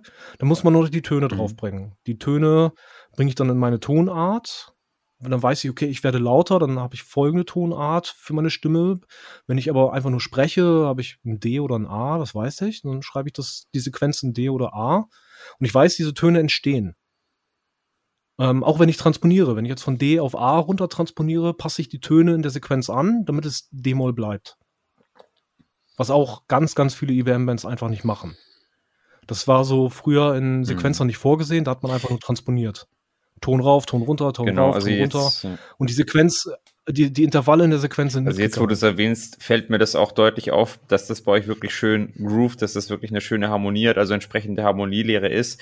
Und da merkt man einfach auch diese besondere Liebe fürs Detail, also wo, äh, obwohl halt wirklich nicht allzu viel sag ich mal, Wandelbares da ist, ist trotzdem sehr viel Substanz drin. Und äh, das ist wirklich so, diese, diese, diese Dynamik, die sich hinter euren Songs verbirgt, ist für mich schon sehr, sehr ausschlaggebend auch immer für eure Musik gewesen. Ja, aber der, das ist eigentlich immer der letzte mhm. Schritt. Okay. Weil, ähm, wenn ich wenn ich das so sehe, kann ich ganz viele gute Lieder schreiben, musikalisch, instrumental gesehen da könnt, du könntest mich um nachts um drei wecken, machen eine Sequenz und ich schreibe dir eine Sequenz. Das funktioniert irgendwie. Hm. Das ist wie Gitarre spielen, das funktioniert einfach.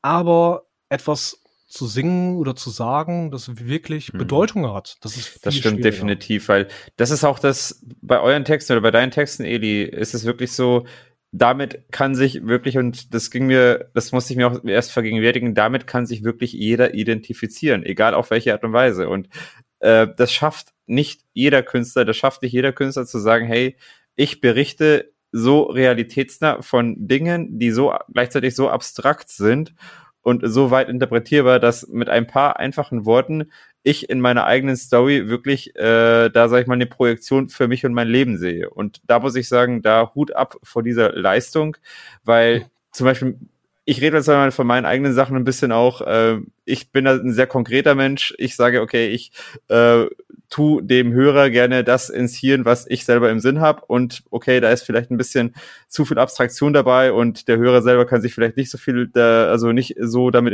identifizieren. Das ist halt bei zweiter Jugend halt überhaupt nicht der Fall. Also damit kann sich wirklich jeder, egal auf welche Art und Weise, identifizieren und das muss man auch erstmal schaffen. Also ja. Das ist, das ist auch nochmal ein Unterschied. Also, es hat ja beides sein, seine Daseinsberechtigung, beides seinen mhm. Stellenwert. Ich finde abstrakte Sachen persönlich sehr gut, musikalisch. Höre ich auch viel. Ähm, Dinge, die man eben manchmal auch nach 20, 30 Jahren noch nicht mhm. richtig versteht.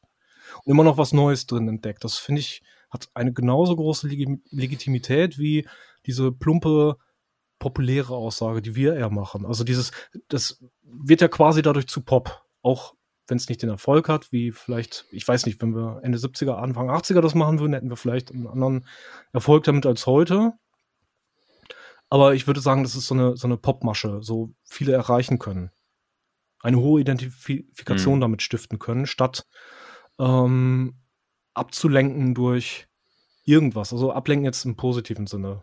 Zu, zu bereichern, zu verschachteln durch ganz viele tiefen Ebenen, ähm, die es sicherlich auch in dem einen oder anderen Lied von Zweitjugend gibt, weil ich eben manchmal, wie gesagt, die Kernbotschaft vielleicht rauslasse oder meine, meine Absicht oder meine Haltung dazu rauslasse und ich auch bewusst eine Rolle einnehme, ich, du, ihr, wir. Mhm.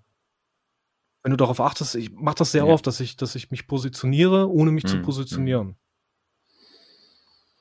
Ja, cool, ja. Also muss man wirklich, wirklich sagen. Also es ist ja beeindruckend. Ähm, was bedeutet denn IBM als solches für dich und die IBM-Szene?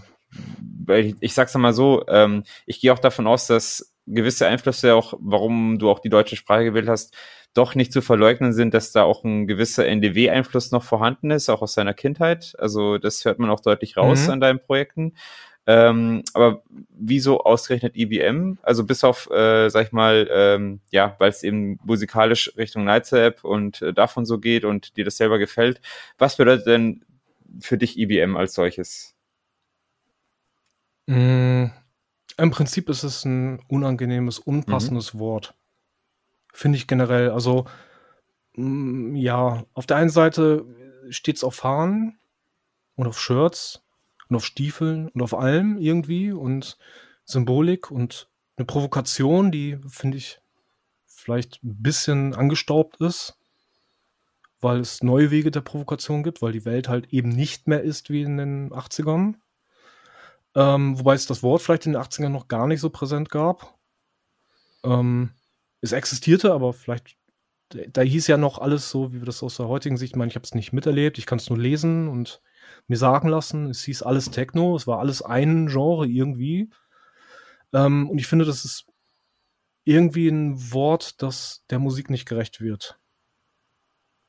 Also man hat zum Beispiel DAF in den verschiedenen Wirkphasen als ich würde sagen, Proto-IBM, so eine Art Vorgänger, avantgardistisch, ein Vorgänger für vieles, also ein Vorgänger für die spätere Techno, davor dazwischen IBM und auch viele andere Nebengenre äh, oder eben auch ähm, ja auf der Pop-Ebene ähm, NDW, ähm, ich finde, da steckt aber viel mehr, viel mehr Kunst drin und viel mehr, viel mehr Gefühl drin, als dieses Wort wiedergeben könnte. Das ist nicht Muskeln, Stahl und Stampfen oder was nicht alles in IBM so, so genannt und gezeigt wird, sondern da steckt sehr, sehr viel Persönliches drin und sehr, sehr viel, da stecken auch so viele mhm. Geschichten drin, die dem nicht gerecht werden. Ich finde, dieser Begriff ist eher so die, die Front 2 for 2 Eck und da sollte auch verstehe, eigentlich hingehören. Verstehe. Also höre ich da ein bisschen so eine gewisse Distanz auch zum IBM als solches heraus in eurer ja, Musik. Okay. Ja, mhm. ja, also ich mag, mag das Wort schon irgendwie zur Hälfte, auf der anderen Seite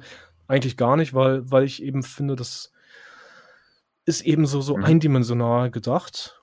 Eben, wir sagen zum Beispiel, dass wir Elektropunk mhm. machen.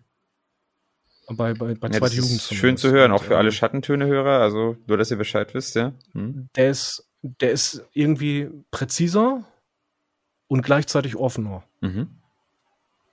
Also er, er schließt nicht aus oder sowas. Ich finde bei IBM, aber das kann auch meine persönliche Erfahrung sein, ist, ähm, ich meine, mein erstes Familientreffen war, da war ich einer von zwei aus, aus dem Westen quasi. Und ähm, da habe ich alles andere als Leute kennengelernt. Da war nicht die offene Familientreffen, IBM ist offen für alle Kultur, das gab es damals so nicht.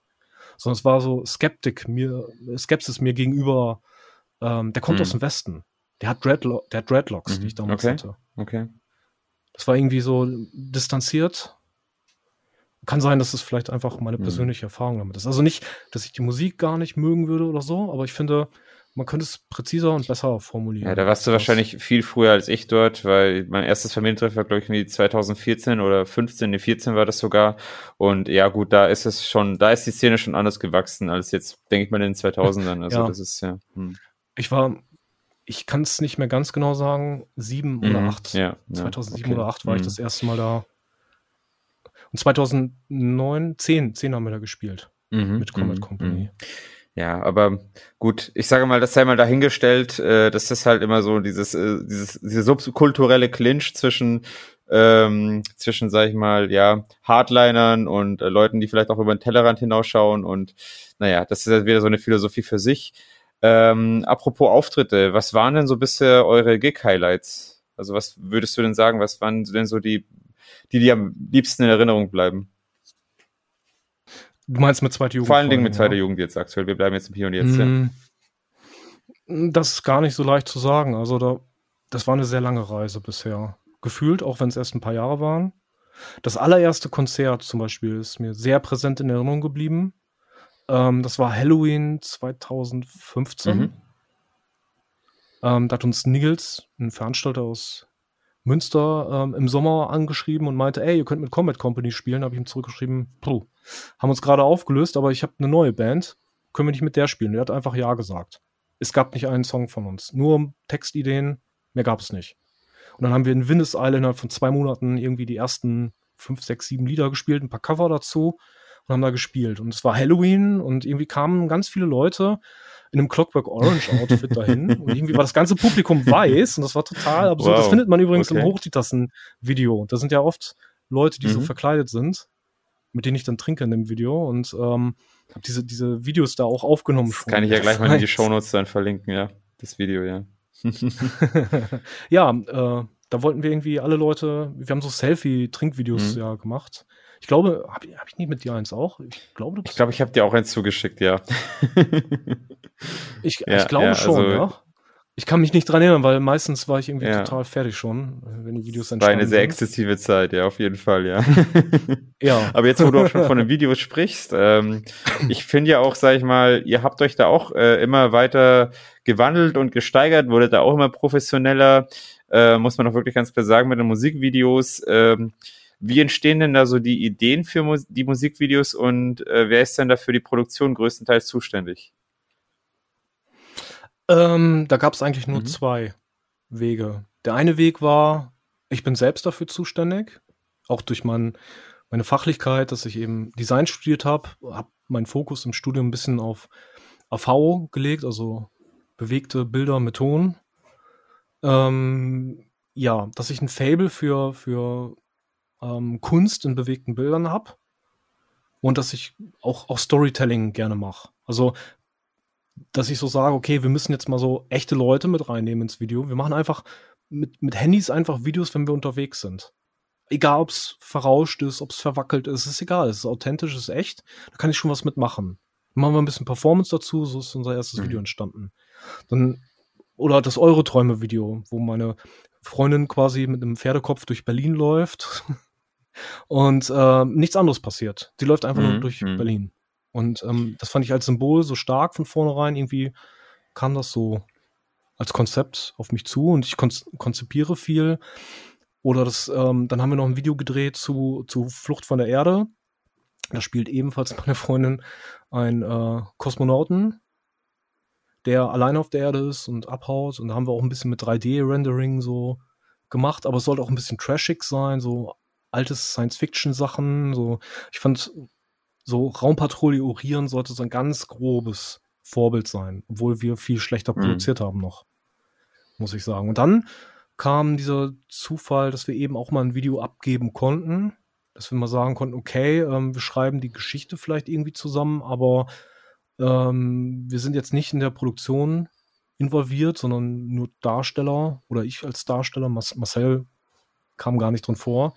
Ähm, das ist eigentlich eine, eine, eine relativ ausschweifende Geschichte. Ich versuche die mal kurz zu machen. Also, ähm, das hat Liz mhm. Eulenherz gemacht, das Video zu Die ganze Nacht.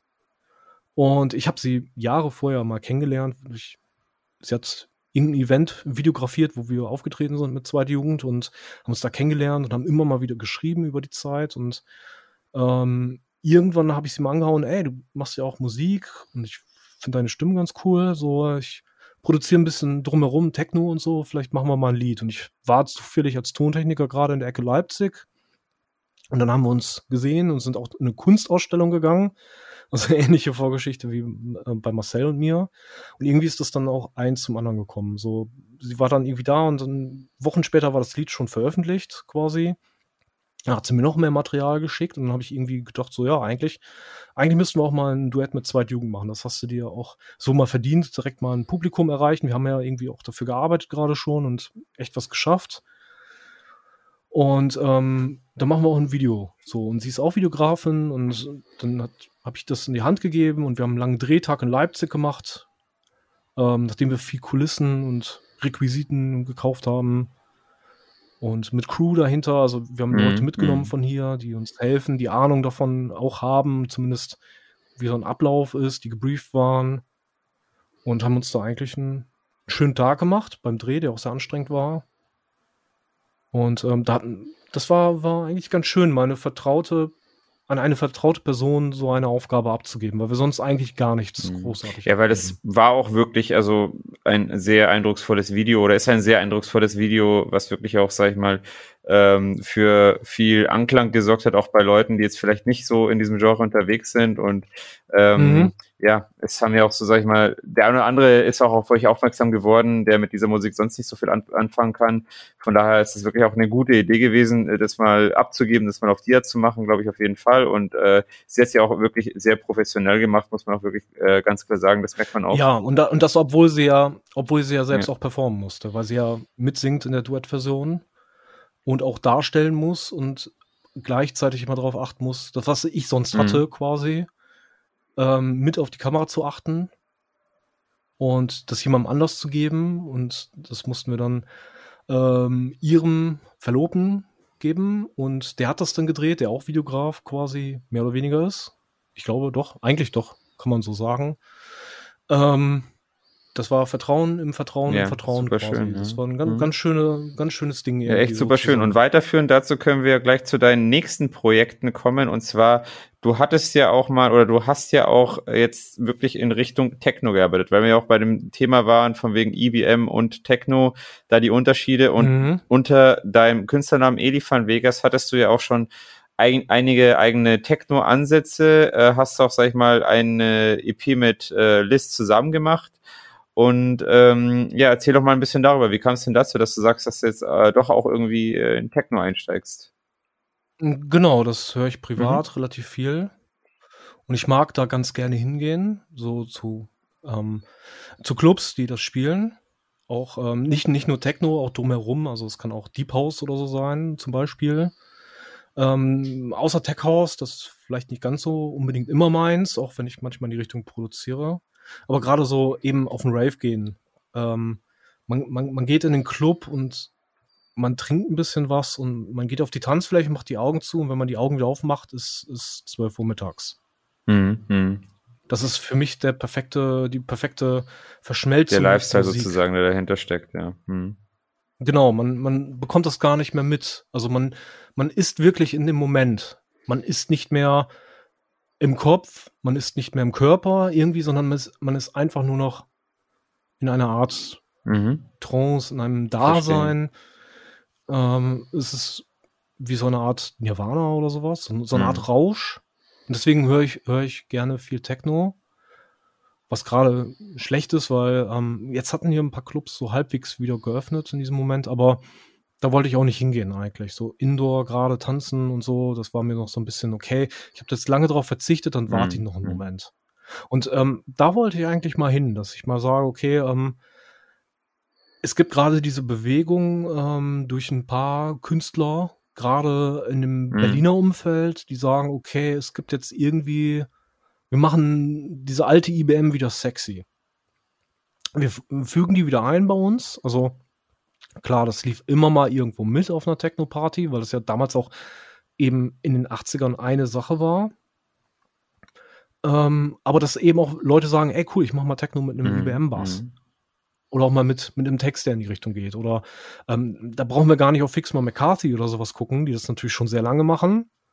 Ähm, sondern da gibt es eben solche Sachen wie Schwefelgelb, die ihren Stil Stimmt, in die Richtung ja. geändert haben. Da gibt es Namen wie Face Fatal oder ähnliche, ganz, ganz viele gibt mhm. es in die Richtung die eben dieses irgendwie, da steckt immer noch so ein, so ein, so ein Elektro-Clash, Wave, irgendwas noch manchmal mit drin.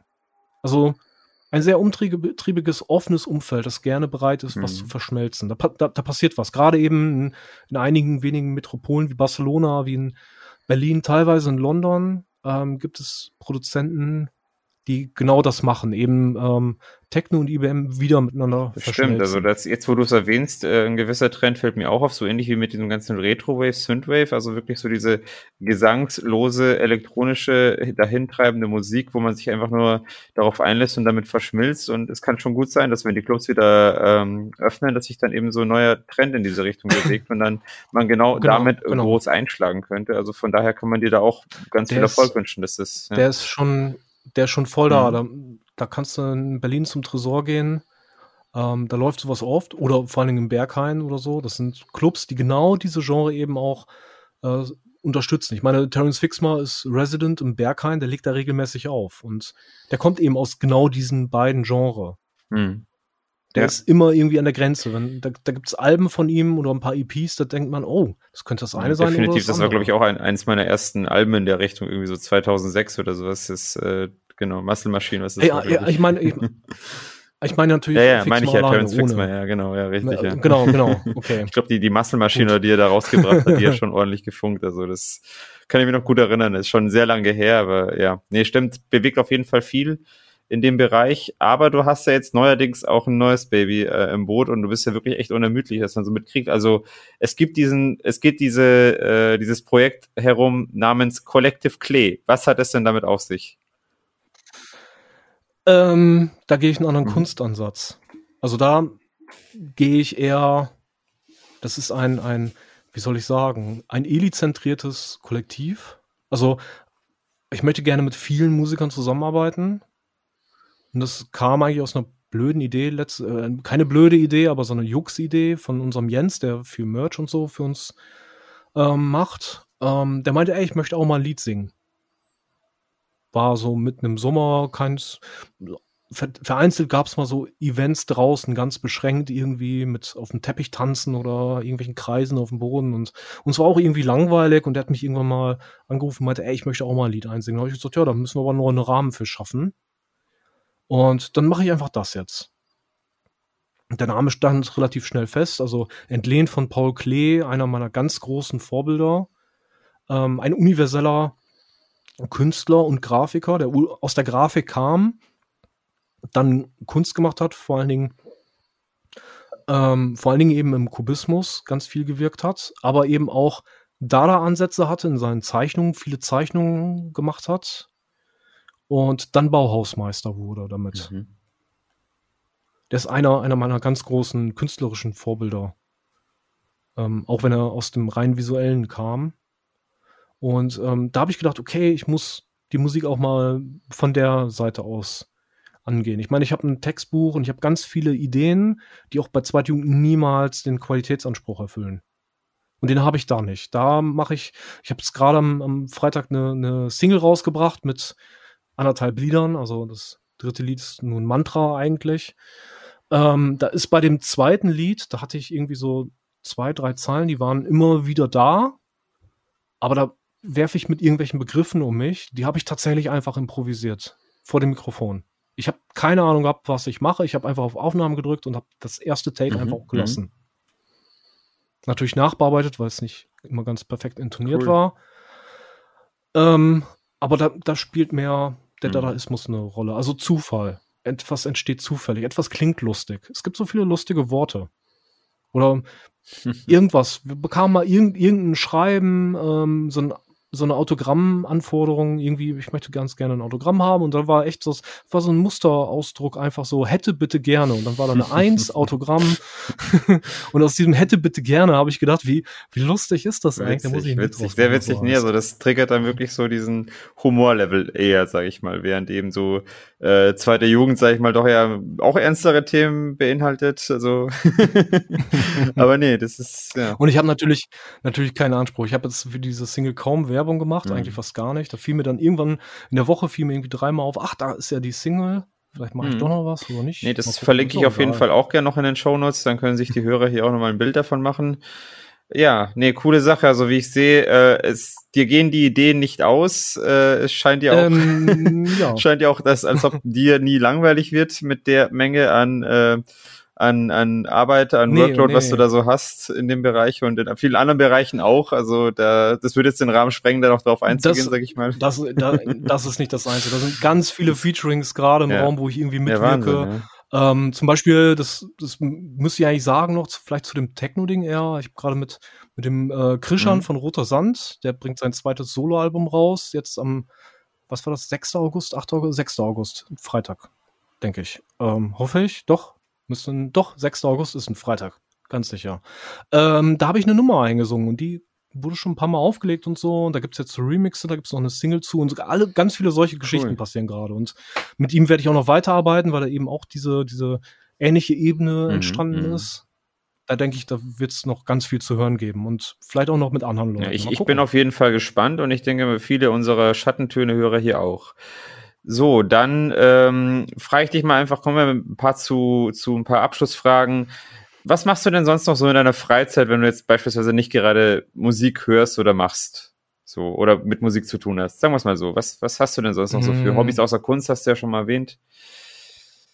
Es, es gibt bei mir eigentlich nur zwei Gemütszustände, mhm. ganz ehrlich gesagt. Das eine ist an und das andere ist aus aus ist, ich schlafe, ich liege im Bett oder abends auf dem Sofa vielleicht eingepennt oder sowas, dann, mhm. dann bin ich aus.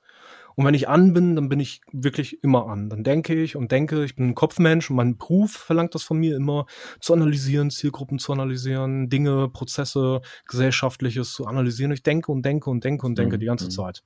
Viel über ähm, Astrophysik in den letzten Jahren, was auf dem nächsten Zweitjugendalbum teilweise ja, vielleicht ja, zu spüren sein könnte. Ja. Mhm.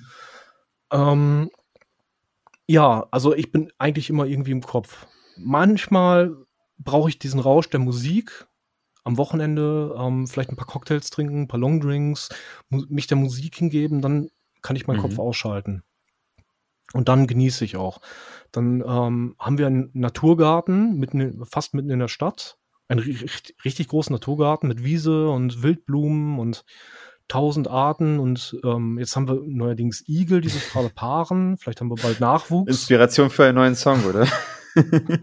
ähm, ja, und schön. Ganz viele Vögel, Spatzen, ähm, Insekten, Frösche, Molche, mm. das sind wirklich alles. Und da erfreue ich mich eigentlich jede, jede Zeit, fast jedes ja. Wochenende dran. Das ist sehr entspannt. Vor allem letztes Jahr war das sehr mm. entspannt und ich genieße das ganz gerne. Einfach manchmal auch das Sein und den Kopf auch mm. ausmachen. Ähm, ich bin eigentlich eher der Mensch, der gerne nüchtern ist zum Beispiel, aber dann ist mein Kopf Verstehe ich total. Also ich selber habe mich auch jetzt noch mit, mit so Achtsamkeit und Meditation auseinandergesetzt. Das sind ja auch, sag ich mal, gute Praktiken, um da sich ein bisschen zu erden. Vor allem, weil wir doch in einer sehr lauten Welt leben und wenn man ja doch, sag ich mal, in gewisser Weise genau. seine, seine leisen Momente braucht, dann schadet es nicht, gewisse Methoden für sich zu finden, um einfach genau, zur Ruhe zu genau. kommen. Das stimmt, ja. Das, deswegen gehe ich auch, ich gehe viel zu Fuß. Mein Büro ist nicht so weit mhm. weg von hier ähm, 10, 12 Minuten zu Fuß, wo ich dann auch jeden Tag hingehe. In letzter Zeit ist meine Branche Gestaltung, Werbung sehr gefragt. Gerade dieses Jahr irgendwie, dass man viele Überstunden macht. Ich bin oft da und ich setze mir meine guten äh, Bluetooth-Kopfhörer auf, mit denen ich auch ähm, Aufnahmen mache. Das sind also gleichzeitig auch DJ-Kopfhörer mm, und Studio-Kopfhörer. Ähm, damit gehe ich manchmal einfach durch die Stadt und dann gehe ich Schlangenlinien, will einfach ja, ich finde das cool, wenn man in dieser Welt existiert und trotzdem den musikalischen Rausch gerade mitnehmen kann. Also ich höre dann irgendein cooles neues Lied von Adam Bayer oder so und denke, ey, cool, so, das Lied geht jetzt acht Minuten und ich brauche diese acht Minuten, um da hinzukommen und da gehe ich jetzt hin und ich genieße diese Welt zusammen in diesem Rausch und da kann ich den Kopf dann auch mal wieder ausschalten. Das sind aber die einzigen Momente. Dann, dann kann ich das genießen und viel gehen und laufen und tun und machen. Ähm, ja, echt ja, schön. Ja. Das sind eigentlich so meine, meine, meine Hauptinteressen, abgesehen von ab und zu mal ein bisschen was lesen, wenn, wenn ich mhm. überhaupt Zeit dazu habe und gute Serien, gute Filme, aber ich denke mal, das sagt wahrscheinlich jeder. Nee, aber das ist wirklich toll. Also ich muss sagen, an dieser Stelle, du bist wirklich eine sehr inspirierende Persönlichkeit und äh, es ist mir wirklich eine Riesenfreude gewesen, jetzt diese Stunde mit dir mich unterhalten zu haben. Also äh, für alle Schattentöne-Hörer wirklich ein richtig guter Input in deine Welt, in deine Musik, in deine Gedanken.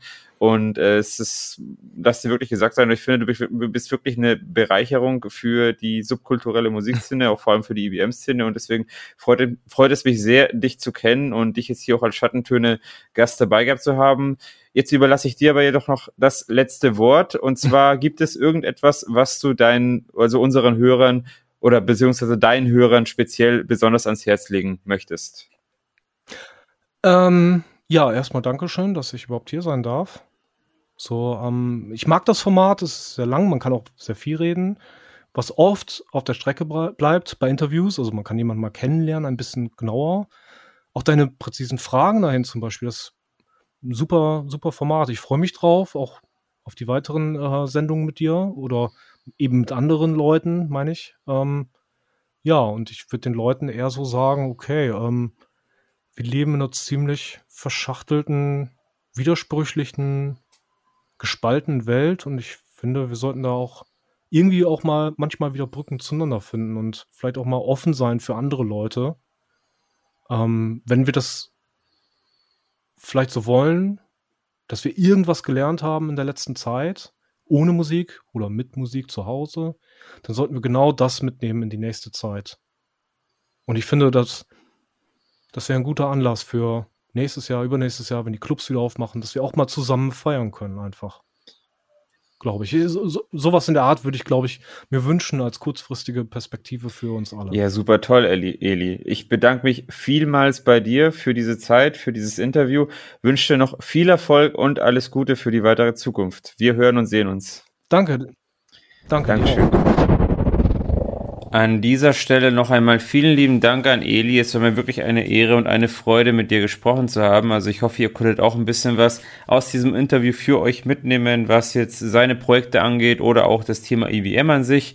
Also das liegt mir persönlich auch besonders am Herzen. Und wir kommen nun zum letzten Kapitel dieser Folge. Und zwar geht es wieder um die Event-Tipps der nächsten beiden Kalenderwochen. Das sind die Kalenderwochen 31 und 32. Als erstes findet am Freitag, am 6.8. in Nienhausen in Gelsenkirchen, wo halt derzeit immer diverse Konzerte stattfinden, das Konzert von Covenant und Foreign Resort statt. Das ist, sind zwei Synthpop-Formationen, vor allem Covenant, sage ich mal, ist ja doch eine ziemlich bekannte Band, auch ein ziemlich großer Headliner, den man sich immer mal ansehen kann, wenn man auf sowas steht. Am Tag drauf, ebenfalls im Revierpark Nienhausen am 7.8. ist Royce und Second Sight, ebenfalls zwei Synthpop-Bands mit einigen Wave-Einlagen noch mit drin, also beziehungsweise gehen halt schon ein bisschen so einen ganz eigensinnigen Elektro ist also wirklich auch etwas, äh, was man sich gerne mal zu Gemüte führen kann an dem Wochenende. Also in Gelsenkirchen, in Inhausen, das Wochenende wieder zwei Konzerte. Die Woche drauf kommen wir nach Bayern und zwar findet am Donnerstag, den 12.8. im Tiergebiet Regensburg das Konzert der Einmannband Kone Krawall Club aus Leipzig statt. Das ist so eine Art Garage Trash Psychobilly Projekt und beziehungsweise hat noch ein paar so Blues-Anteile drin und mit dem Künstler selbst, mit Konrad Kaden, zu dem habe ich wirklich einen sehr guten Draht. Ich mag ihn wirklich sehr gern und es ist wirklich sehr faszinierend, was er da so auf die Beine stellt, denn er selber spielt gleichzeitig Drums, während er Gitarre spielt, Mundharmonika spielt und singt. Also wirklich das volle Programm. Eine Einmannband, die man sich nicht entgehen lassen sollte, die immer wieder gern gesehen ist und die wirklich eine klassische Show abliefert. Also wer dann da hier in Regensburg ist um die Zeit, der sollte auf jeden Fall dahin gehen. Das Wochenende drauf finden auch zwei größere Festivals statt, beziehungsweise eigentlich drei, könnte man sagen.